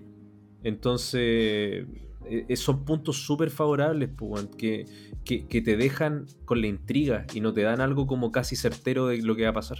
Exacto. De hecho, Y por eso el- mismo- Por eso mismo con el Benja hablábamos de que es una necesidad que se forme, bueno, de aquí a no sé cuánto, no sé, o, o que, o, que, o que el Benja dijo algo que también era muy interesante, que por ejemplo que ya no va a existir quizás al comienzo esta separación de marca entre Rampage y Dynamite, pero de alguna forma te tienen que entregar algo diferente cada uno de los Claro. programas. Entonces, si en Dynamite estáis contando como la historia de Kenny Omega con, no sé, weón, con Hangman Page, por decir algo como el main event, eh, Rampage podéis contar eh, eh, a Cody Rhodes con Malakai Black como el main event. ¿Cachai? Como en el fondo del mismo programa, pero vais dándole énfasis a otras cosas y tenéis como yo dos distintos programas y que podéis seguir contando la historia en los dos. Entonces, Claro. pero hay, algo se tiene, pero tiene que existir un orden, que yo creo que eso es lo que más le pesa hoy por hoy, que le- con la cantidad de roster que tiene no existe como un, Tiene un muchos orden. stables igual, güey. También, sí, weón. es que eh, eso. Y una cosa que quería comentar, que lo quería, lo, lo quería comentar, entonces va a sonar como un poco desordenada la conversación porque voy a volver a un tema de antes, es que eh, justamente parte de- de- del desafío que tiene eh, NXT también es que antes tenía un escenario que no tiene ahora, que es justamente por eh, AEW, porque antes, por ejemplo, ¿qué es lo que pasaba? NXT se alimentaba mucho del luchador de la independiente, que era como ya un weón que está triunfando mucho en Japón, traigámoslo a NXT. Oh, ese es un muy buen punto lo que está diciendo Benja. Sí. Claro, un weón que está triunfando en, en Impact, weón, a NXT, ¿cachai? Y era como la nueva contratación, y ahí sí se iba retroalimentando el roster de NXT. Sí, po. Porque estaban los que ya están actualmente y empiezan a llegar gente que la, que la gente como el fan hardcore ya los conoce y te los empiezan a, a introducir acá y, y tenéis un roster como muy atractivo, pero tú veías el escenario actual y ahora IW también está haciendo Sí, esa- po. esas contrataciones. De hecho, yo Entonces, diría que IW es, don- es la que está más agarrando ese tipo de contrataciones. Claro, entonces, ¿qué es lo que pasa? Tú te. eh, Si nos ponemos a pensar, bueno, el- el- la persona que es muy fan de la lucha libre independiente, obviamente va a conocer a harta gente y todo, pero por ejemplo, la gente realmente conocida que venía de este mundo indie. Ya los Young Bucks ya están en AEW, eh, Kenny Omega ya está en AEW. eh, bueno, Ricochet está en WWE. Estoy pensando como en los nombres grandes de Bueno. hace unos años. Adam Cole, en- en- Que pueda W. que pase algo. Adam Cole. Entonces, a mí como el único nombre grande ahora que se me ocurre es Marty Skrull, que no sé de él desde que lo funaron, eh, que estaba en NWA y ya no he sabido mucho más de él. Es como el único nombre como grande de los independientes. Bueno, y hay por ahí quizás un Jay Little, pero un Jay Little, no sé, como que lo sigo viendo en Ring of Honor. Eh, y como que ya no se me ocurre. Antes era como, oh, este sería bueno verlo en NXT. Ahora como que ya no me pasa eso porque siento que ya están todos tomados por AEW Mm. o Mm. Como que, claro, tendría que ser alguien de Japón, pero es que ni siquiera cada, sé po, si- weón. Pero, pero, Pero no creo que- que lo suelten, po, weón. Si el No. Cena de allá. O sea, bueno, no tanto como. Sí, sí puede ser como un más estilo Cena. Pero. Es que pero eso, No, es como la cara de esa empresa, entonces tampoco lo van a soltar, po. O, Okada yo lo veo muy New Japan, como que no lo Sí. veo fuera de New Japan. Y eh, Naito, pero es que, ¿qué edad tiene Naito? No, no sé ni qué edad tiene, así como para verle... Es que estos compadres, weón, se ven tan. como que no les pasa tanto la edad, weón. Y. ¿A los japos? Sí, weón. Mm. Entonces, que son como la, si yo me pongo a pensar, son como los únicos luchadores como de renombre que... Tiene, que uno Naito tiene decir- 39. Ya. Naito se enfrentó a Jericho en, en New Japan, ¿no? Sí, Sí, creo que sí, ¿cierto? Sí. sí. Y, y- entonces creo que ese también es un punto muy importante que le ha jugado en contra a NXT. Mm. eh, que ha hecho que su producto no, no genere. Porque antes yo me acuerdo que en NXT era como, bueno, ya tenemos la mensa cartelera de este takeover, pero además en el público está Nakamura. ¡Oh, Sí, la nueva contratación! Y te lo mostraban en el público, así como la, la futura contratación de NXT. Oh, y, y ahora, como que ya no te, no te pasa eso. Ya, ya no es como cuál es el gran siguiente nombre que va a tener NXT. Ya no. Yo creo que por lo mismo es muy importante para NXT poder volver a hacer un show con público, pero en, un, en una arena normal, weón. Sí, po. Porque tú ahí vas a empezar a ver la reacción real de la gente, weón. Eh, no, no, no podéis negar la interacción de la gente en las luchas, weón. Entonces, independiente de que tú ahora estás en un formato todavía medio estilo pandémico en NXT y que todavía se siente como que lo que hablábamos, si te lo perdí, da lo mismo. Eh, en, en- un show, en, un escenario como un takeover, eh, con público, con 10.000, con 15.000 personas, te aseguro que hoy en día no se llena, weón. Yo creo Sí. que es muy difícil que se llene, weón. Porque no tenía el hype que tenía ahí antes. No es como AEW que ahora te está llenando arenas que antes, hace un año atrás, no iba a llenar. Mm. Claro. De hecho, la, la única solución que se me podría ocurrir es que vuelvan a hacer los takeovers junto con los pay-per-view y hagan pack. Así como de comprar la entrada de SummerSlam y además la de, no sé, algo así como para llenar una, una arena de NXT. Eh, o sea, como pensando eventualmente que NXT vuelva a arenas grandes y que se vean afectadas las ventas de entrada. Porque claramente yo también creo lo mismo. Creo que no, no, no es lo mismo. Ya no, no- no- la gente no va a estar peleando por una entrada de un takeover eh, con este rumbo de NXT. Mm. Así que eso, y, y respecto a AEW, quería ir comentando también eh, las cosas que han estado trabajando semanalmente. Bueno, ya eh, dio un pincelazo Xavi de lo que estaba haciendo Jericho con MJF, que yo lo encuentro una genialidad, esto de las pruebas que tiene que superar Jericho. Ya lo hizo, eh, bueno, por ejemplo, hace poco se enfrentó a, Nick Cage en una lucha violenta y todos sabemos que, que Jericho no viene como de ese mundo, de esa escuela violenta y como que tuvo que someterse a eso para pasar esa prueba. De- luego se enfrentó, por ejemplo, eh, ayer a Juventud Guerrera, que eh, bueno, es como, fue como la lucha de veteranos, digamos. O sea, ya, de hecho, ellos tienen una historia del pasado en, en, eh, en WCW. Así que ¿Qué te pareció esa lucha, viejita? la encontré bastante buena. O sea, yo me esperaba un- eso, era como una lucha bien clásica, bien eh, de, de veteranos, pero de veteranos como un poquito más, más técnicos, pero que no iban a dar obviamente el- el- su lado técnico de los, de los 90, de los principios de los 2000. Jericho, Jericho fue como Jericho, ¿no es cierto? Porque yo leí, bueno, de repente uno lee weá, y yo leí que supuestamente iba a salir como, ya había aparecido como de Painmaker, y iba a aparecer como de Lionheart, como Corazón de León y weá, como se No, en no, salió como Jericho. Salió como Jericho. A mí me pasó un poco en la lucha que al principio la encontré como muy desordenada. Como que encontré que. eh, está muy Sí. guatón, weón. eh, eh, mira, está guatón, pero también, bueno, eh, Juventud Guerrera. Sí. eh, igual se mandó el, su botch al principio, Laura Sí. Carrana, después que la quiso como que repetir, como que Jericho yo creo que le, digo, le dijo como ya intentemos este spot de nuevo y también salió ahí nomás. Eh, lo que sí me gustó, que claro, después como que se empezaron a dar cuenta que en realidad no era tanto el, el tema del- de estar todo el rato subiéndose a la esquina, weón, sino que era también darle continuidad dentro del ring y el cierre que tuvo me gustó mucho, weón. Ese Judas Effect aéreo fue buenísimo, weón. Le salió súper bien a, muy bueno. Fue, fue, fue buena. Y ahí, y ahí te da otra, otra variante, pues, weón, de decir, puta, cuando eh, no le podéis ganar con el Judas Effect en, en normal, buscáis el aéreo, pues, weón. Y sí, me, me gustó mucho, weón. Eh, Bueno, y como dijiste también, ahora viene Wardlow y MJF de árbitro. claro, Esta es la cuarta, la cuarta labor de Jericho, ¿no? La que viene ahora. sí, sí, la cuarta.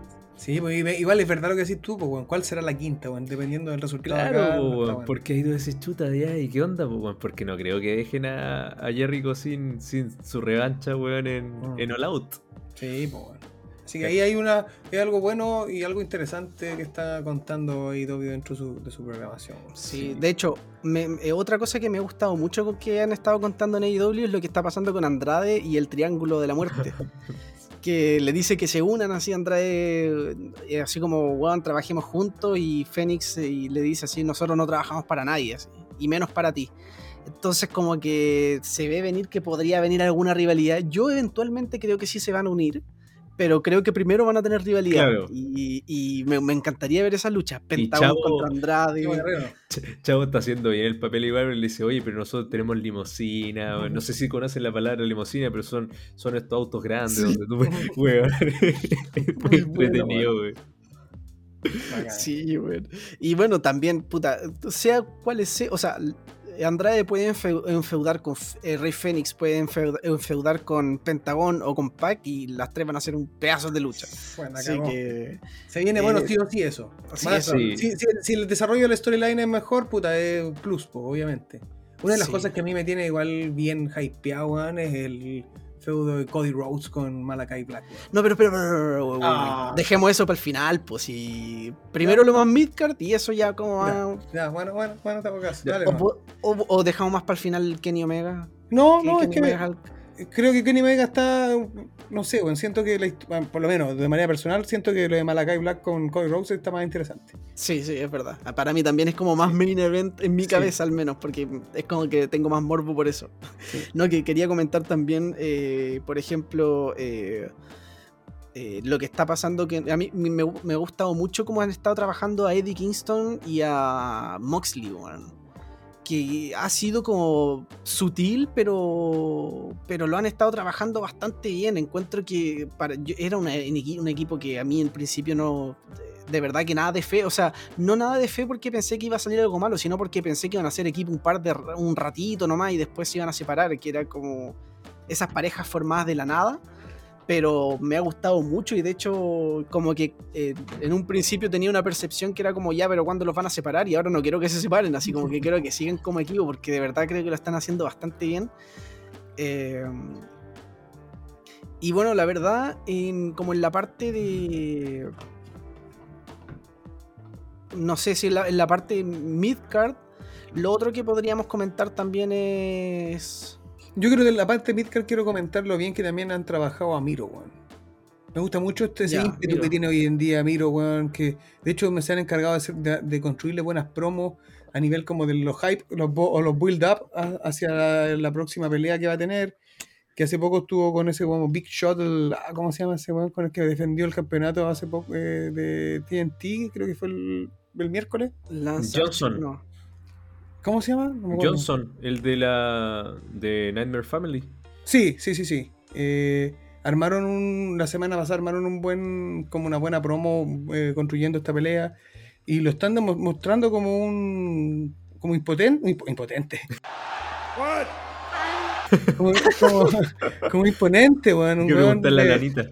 Sí, bueno, es que no lo creo así, no creo así que sea impotente, pero pero el- y, y también viendo y eso me gusta mucho de que, que pasa en, en Y cambiaron el color del, del título.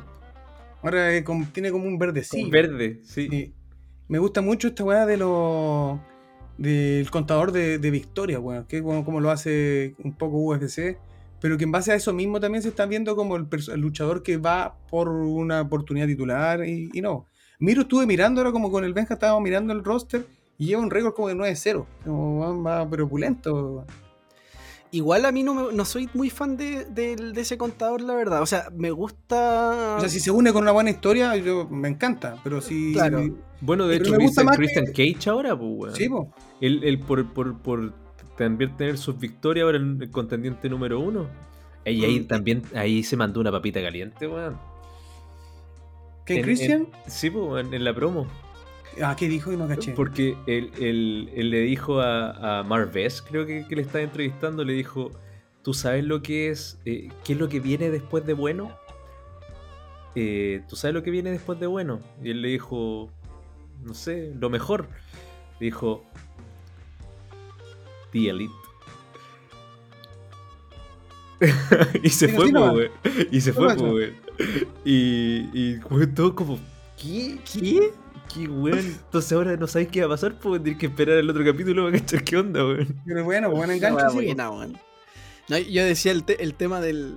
Lo único que me pasa como malo del, del, del contador de victoria es que, como que siento que si yo no soy conocedor y veo a alguien entrar y veo que tiene muchas derrotas, es como, ah, ya, como. Mal culo este penca, no- no lo veo. Claro, como que no. Como que ya lo miro menos, ¿cachai? Como, me pasa un poco eso, que como que te revela que el guan es penca. Si el guan tiene muchas derrotas, obviamente. Mm.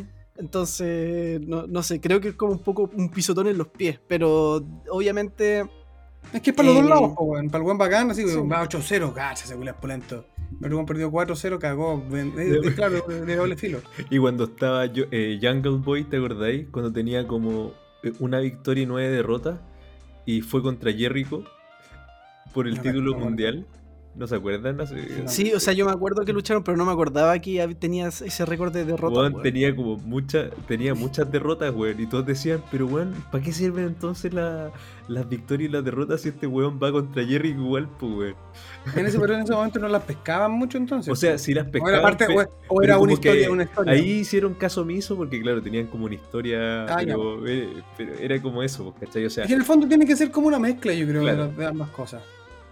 A veces sacar a colación el tema de la victoria y derrota, Mm. otras veces solamente dejar el tema de la Claro. de, del storyline.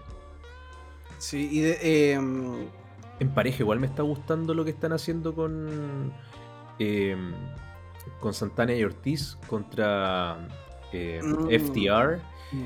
eh, considerando que, que, bueno, tú, eh, la semana pasada, esa cuando se enganchó en el brazo acá, weón, con Sí. el poste, weón, y se rompió, fue una cuestión, fue, fue bien complicado, weón. Pero sabes que está bueno el feudo porque te dan ganas de ver nuevo Sí, luchar a esas parejas, pues, weón. ¿Cachai? Que, bueno, ambas parejas son buenas. Y que también estáis como en un contexto donde, si bien estáis en The Pinnacle contra mm, eh, The Inner En el Circle, eh, dentro de eso también están ahondando más en las rivalidades entre los miembros de la misma, po, weón. Entonces te da más enganche, po, weón, de decir, chucha, si todos estos, estos feudos por separado son la raja, imagínate cuando se te junten todos en un The Pinnacle contra Inner Circle. O sea, Claro, que están construyendo el feudo de los. pero por separado, como Eso, por pieza po. por pieza. Eso. Y, y- también es súper inteligente porque Sí, po. estar haciendo un feudo entre dos stables grandes semana a semana es súper tedioso después Al para el público, po. Sí, Oye, po. siempre lo mismo, le pegan una semana a uno, después lo del otro stable ahí arriba. En cambio acá te ahorráis eso y lo vais haciendo de forma más pausada y también más personal dentro de la pareja contra el midcard y después vienen los main events. Así Sí. que, no, está súper bien. Yo- en ese sentido, IW ha seguido una buena línea, weón. Sí. Eh, Sí, yo mí- creo que podría... Sí, dale, Granjita. no, que quería comentar una cosa como más general de AEW, que yo entiendo que hay gente que le gusta mucho, pero a mí no me puede gustar, es que el hecho de que AEW trabaje con tan pocos pay-per-view en, en el año, weón. Eh, o sea, tampoco digo que debería trabajar uno mensual como WWE, pero es que me pasa que se matan Dream Match en un Dynamite, ¿cachai? Como que de Con menos repente... como que- tiempo, decís tú, como Oh. le dan. Es que de repente, es que tienen un roster tan grande y de repente tienen luchas que es como, oh, weón, es- se está armando este feudo, ¿ya para cuándo? Puta, faltan tantos meses para el próximo evento que lo van a hacer en un Dynamite, ¿cachai? Por el mismo, el mismo Cody con Malakai Black, ¿cachai? Mm. Para mí era una lucha en un pay-per-view, pa- esa weá, ¿cachai? Pero de hecho esa lucha no, o sea, tampoco, no te entregó mm, prácticamente nada. No. O sea, se puede considerar entre comillas como un squash también. Sí, sí, porque, pero- porque ya sabemos cómo terminó finalmente. Claro, pero, pero en realidad yo creo que ese tiene sus puntos buenos y malos, weón. Sorry que te interrumpa. Pero eh, tiene ese enganche de decir como, mira, si yo te estoy entregando esto en un programa, eh, no te podéis perder un programa, po, weón. Entonces tenéis que estar enganchado acá y cualquier programa que te vayas a, a perder puede ser un Dream Match que te estáis perdiendo, po, weón. Entonces, eh, yo creo por lo mismo, este nuevo contrato que firmaron con TBS, que va a comenzar el próximo año, eh, a AEW se le va a pagar más por los shows de Dynamite que tengan temática. como por ejemplo Fighter Fest o eh, Fight for the Fallen, o todos estos shows que son así como especiales, eh, por lo mismo, porque ellos también lo consideran como un pseudo pay-per-view, ¿cachai? Entonces, eh, esos son enganches que, son, que uno lo puede ver como me están regalando un Dream Match. Pero para AEW es, un marketing tremendo el tener un especial un día de semana, ¿cachai? Donde gente de cualquier parte del país y del mundo lo puede ver para que después se enganchen y puedan a lo mejor comprar un pay-per-view más adelante. Porque si la gente solamente tiene la ocasión de ver esa lucha en un pay-per-view, puede ser que si no conoce AEW y nunca ha visto esas luchas como algún Dream Match que le hayan mostrado en un, show semanal, no lo va a pagar. Pues, ¿Cachai? Yo lo veo más que nada como por ese lado. Es válido, o sea, o sea, eso tiene, o sea, igual me hace sentido, pero igual es como hay un, hay un, hay un tema, porque creo que, que, que si bien cumple su labor de engancharte semanalmente. Igual lo que dice Benja no, no, no, no lo encuentro, o sea, igual siento que, que sí le hace falta como tener ese esos especiales. Eh, un par de shows más como de Claro, claro. No sé si mensual, porque creo que mensual también arruina de repente, o que la storyline sea muy corta, o que sea muy, muy reiterativa. Pero sí. sí, mensual, pero quizás, no sé, uno. A ver, en un año, y así son 12 meses, quizás, no sé, entre 6 y 8 pay-per-view a mí me gustaría al año. Quizás para algunos va a ser mucho. Oh, y no sé. Es que, por ejemplo, NXT tiene como 4 o 5 takeovers, pero NXT tiene un roster mucho más reducido, pues, ¿cachai? Entonces, ahora igual, ahora también con el panorama de Rampage y, y también de la cantidad de rosters que tienen, también podría suceder algo ahí, no lo sabemos, pero, no sabemos cuáles son los planes igual. Pero lo que, lo que sí eh, yo estuve leyendo que por lo menos de los cuartos anuales eh, sería un show cada cuarto de año. Ya. Se mantendría como la tónica. Pero con los shows especiales para mí sería lo ideal, así como eh, quizá no, estoy diciendo que AEW debería hacer esto, pero lo que a mí me gustaría sería como que Rampage y Dynamite tuvieran roster diferente y que cada uno tenga 3, 4 pay-per-view, como cuando WWE hacía pay-per-view por, marca y, no, y no lo juntaba. Así que...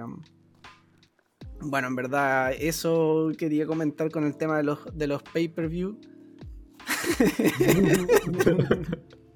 no sé qué voy a pasar, pero. Eh, omitamos comentarios. No sé si eh, pasamos a, Cody o todavía no. Vamos primero por Omega y después Cody. Vamos por Omega.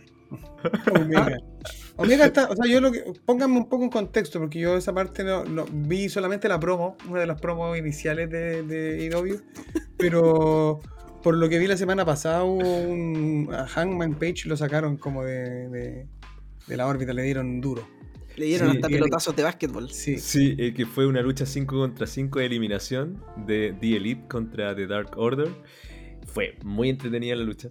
Y claro, yo cuando la estaba viendo dije, puta, a lo mejor lo que van a hacer, weón, es que los últimos dos compadres que van a quedar al final eh, va, a ser, va a ser Omega contra Hammond Page, pues, y, claro, lo realizaron, pero dejaron Omega solo, o sea, eh, a Hammond Page solo, y quedaron los Jambox y también Omega, pues, Entonces, al final, entre los tres, ahí le dieron duro a Hammond Page, y, Omega lo cubrió, pues, con el One Winged Angel. Angel. Y, y claro, como que la gente empezó a reclamar después en redes sociales porque dijo, bueno, le estáis dando credibilidad a este compadre para que, sea campeón, weón, y, le ganan, weón. Pero yo, no, lo vi tan así, weón. Alguien dijo, no sé si fueron uno de ustedes dos, weón, no, pero alguien dijo esa, de que Hangman Page podría como salir del panorama un rato como después de una buena paliza y que después volvía como con esta como set de venganza y ahí como tener su su momentum por el campeonato. Lo comentamos nosotros, pero nosotros, no por haberlo leído en alguna parte, sino que era como nosotros lo buquearíamos. claro. Y ahí está buqueado, ¿viste? No, no, pero es que no, no, le, no, le pegaron tanto, tampoco, tanto, tanto.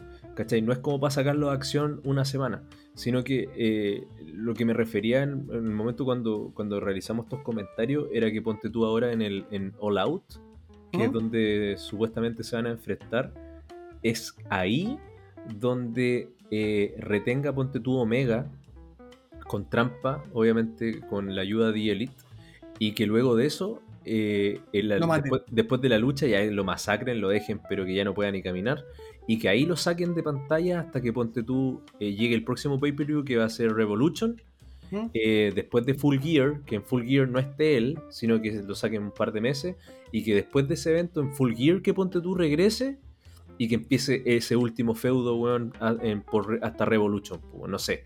¿cachai? Claro, en, el, Claro. intertanto pueden meter, por ejemplo, a un Christian Cage que supuestamente va como. Claro, hacer distintas cosas, pues, weón. Mm.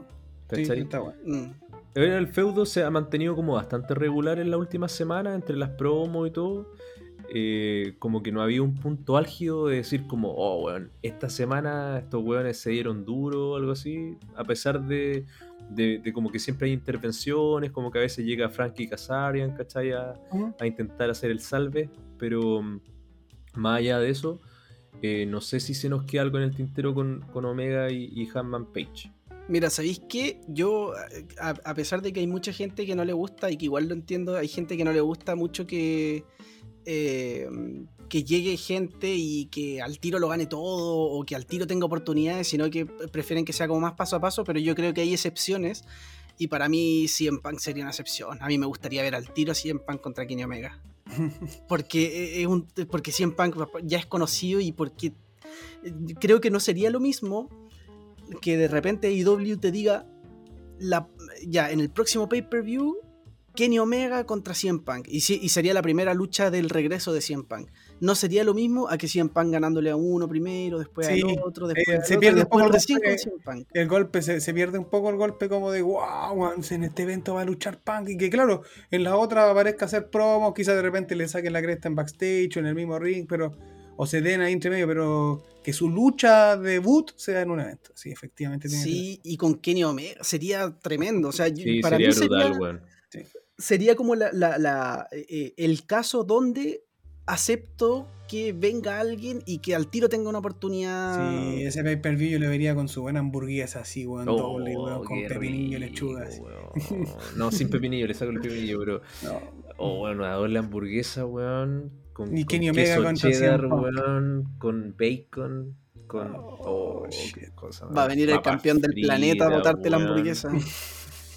Sí, cosa va a, ir- más a ver, vegano, va a debutar el vegano y te va a, hacer, te va a tirar la Bueno, a hamburguesa. Benjita, a Benjita le pedimos el, la, la hamburguesa not, not burger, not, not, Not meat, not meat. No Le te- pedimos una hamburguesa de, Meat. de tofu.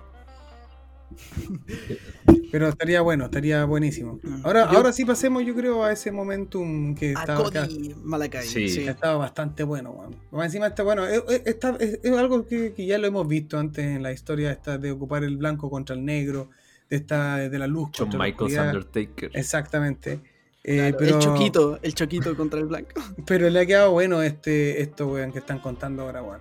Igual, puta, Cody está, todos sabemos siempre lo- lo- el miedo que siempre existe ante un debut o en un... pero por eso fue tan, tan como... Tan creo que chocante. hasta, hasta el público, el público como que las reacciones del- de la victoria de Malakai en, en- en la semana, o sea, antes de ayer o ayer, eh, fue las reacciones fueron bastante como sorpresivas. Por lo menos yo escuchaba como gritos de wow, así como... Porque fue, fue un, como dijo el Andrés, fue, puede caer, ca- caer en la categoría de squash. Y más encima después gana con un coqui pin, weón, le pone el pie encima nomás. Sí, Uno, dos, tres. Sí, Sí, fue, fue tremendo. Y, y por primera vez le aplaudo la pega a Cody. Sí, la bien. Porque la hizo bastante bien y de verdad. y la promo, weón, después. Sí, es la la- promo la- la Weón, con. Con, llanto, con, llorosos, con yo le- pero con sollozos reales, pues, weón. Weón, yo dije, no me estáis weando, pero ¿cómo se va a retirar, weón? Oye, si ni siquiera un pay-per-view, weón. Sí, pues, weón. Sí, Claro. que está muy bien, muy, muy, considero que está muy bien llevada esta historia, weón. No, y una cosa que quiero comentar también es que, weón, la entrada de Malakai Black, Tremenda. tremenda. Si bien eh, me gustaba, siempre me ha gustado más la canción que tenía en NXT, eh, que era tremenda esa canción, pero es, es que, weón, es- esa como máscara que tiene con esos cuernos, Sí. el, el humo que sale y sale arrodillado ahí.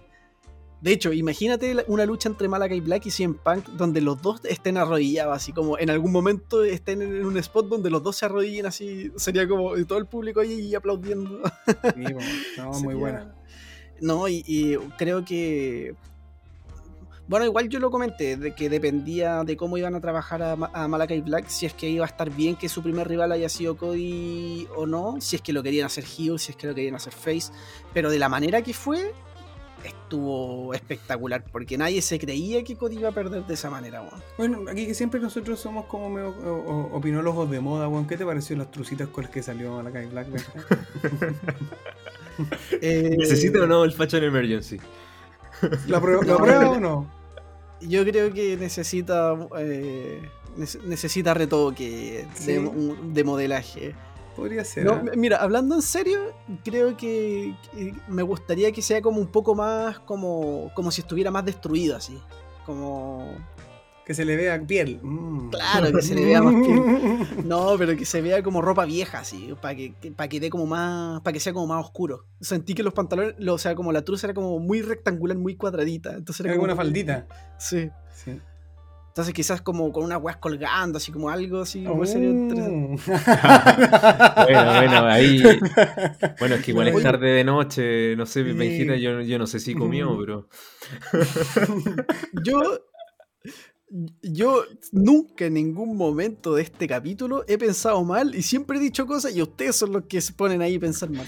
Sí, hay problemas, weón. Sí, ya, hay no- hay no sé. problemas, De- mentales. Por eso, eso es que eso pasa después de los 30, weón. Eso Sí, tiene que ser. yo creo que con eso, o sea, en verdad no sé si nos queda algo No, más que hablar en... creo que, que es que lo- ese segmento, por eso a mí lo que más me ha gustado hasta ahora. Creo hasta- que hablamos. menos lo- ah, sí, hablamos de todos los puntos importantes. weón. de hecho, se nos pasó volando. Ya llevamos casi dos horas y media de show. Pero me he reído mucho, así que ha valido mucho la pena, weón.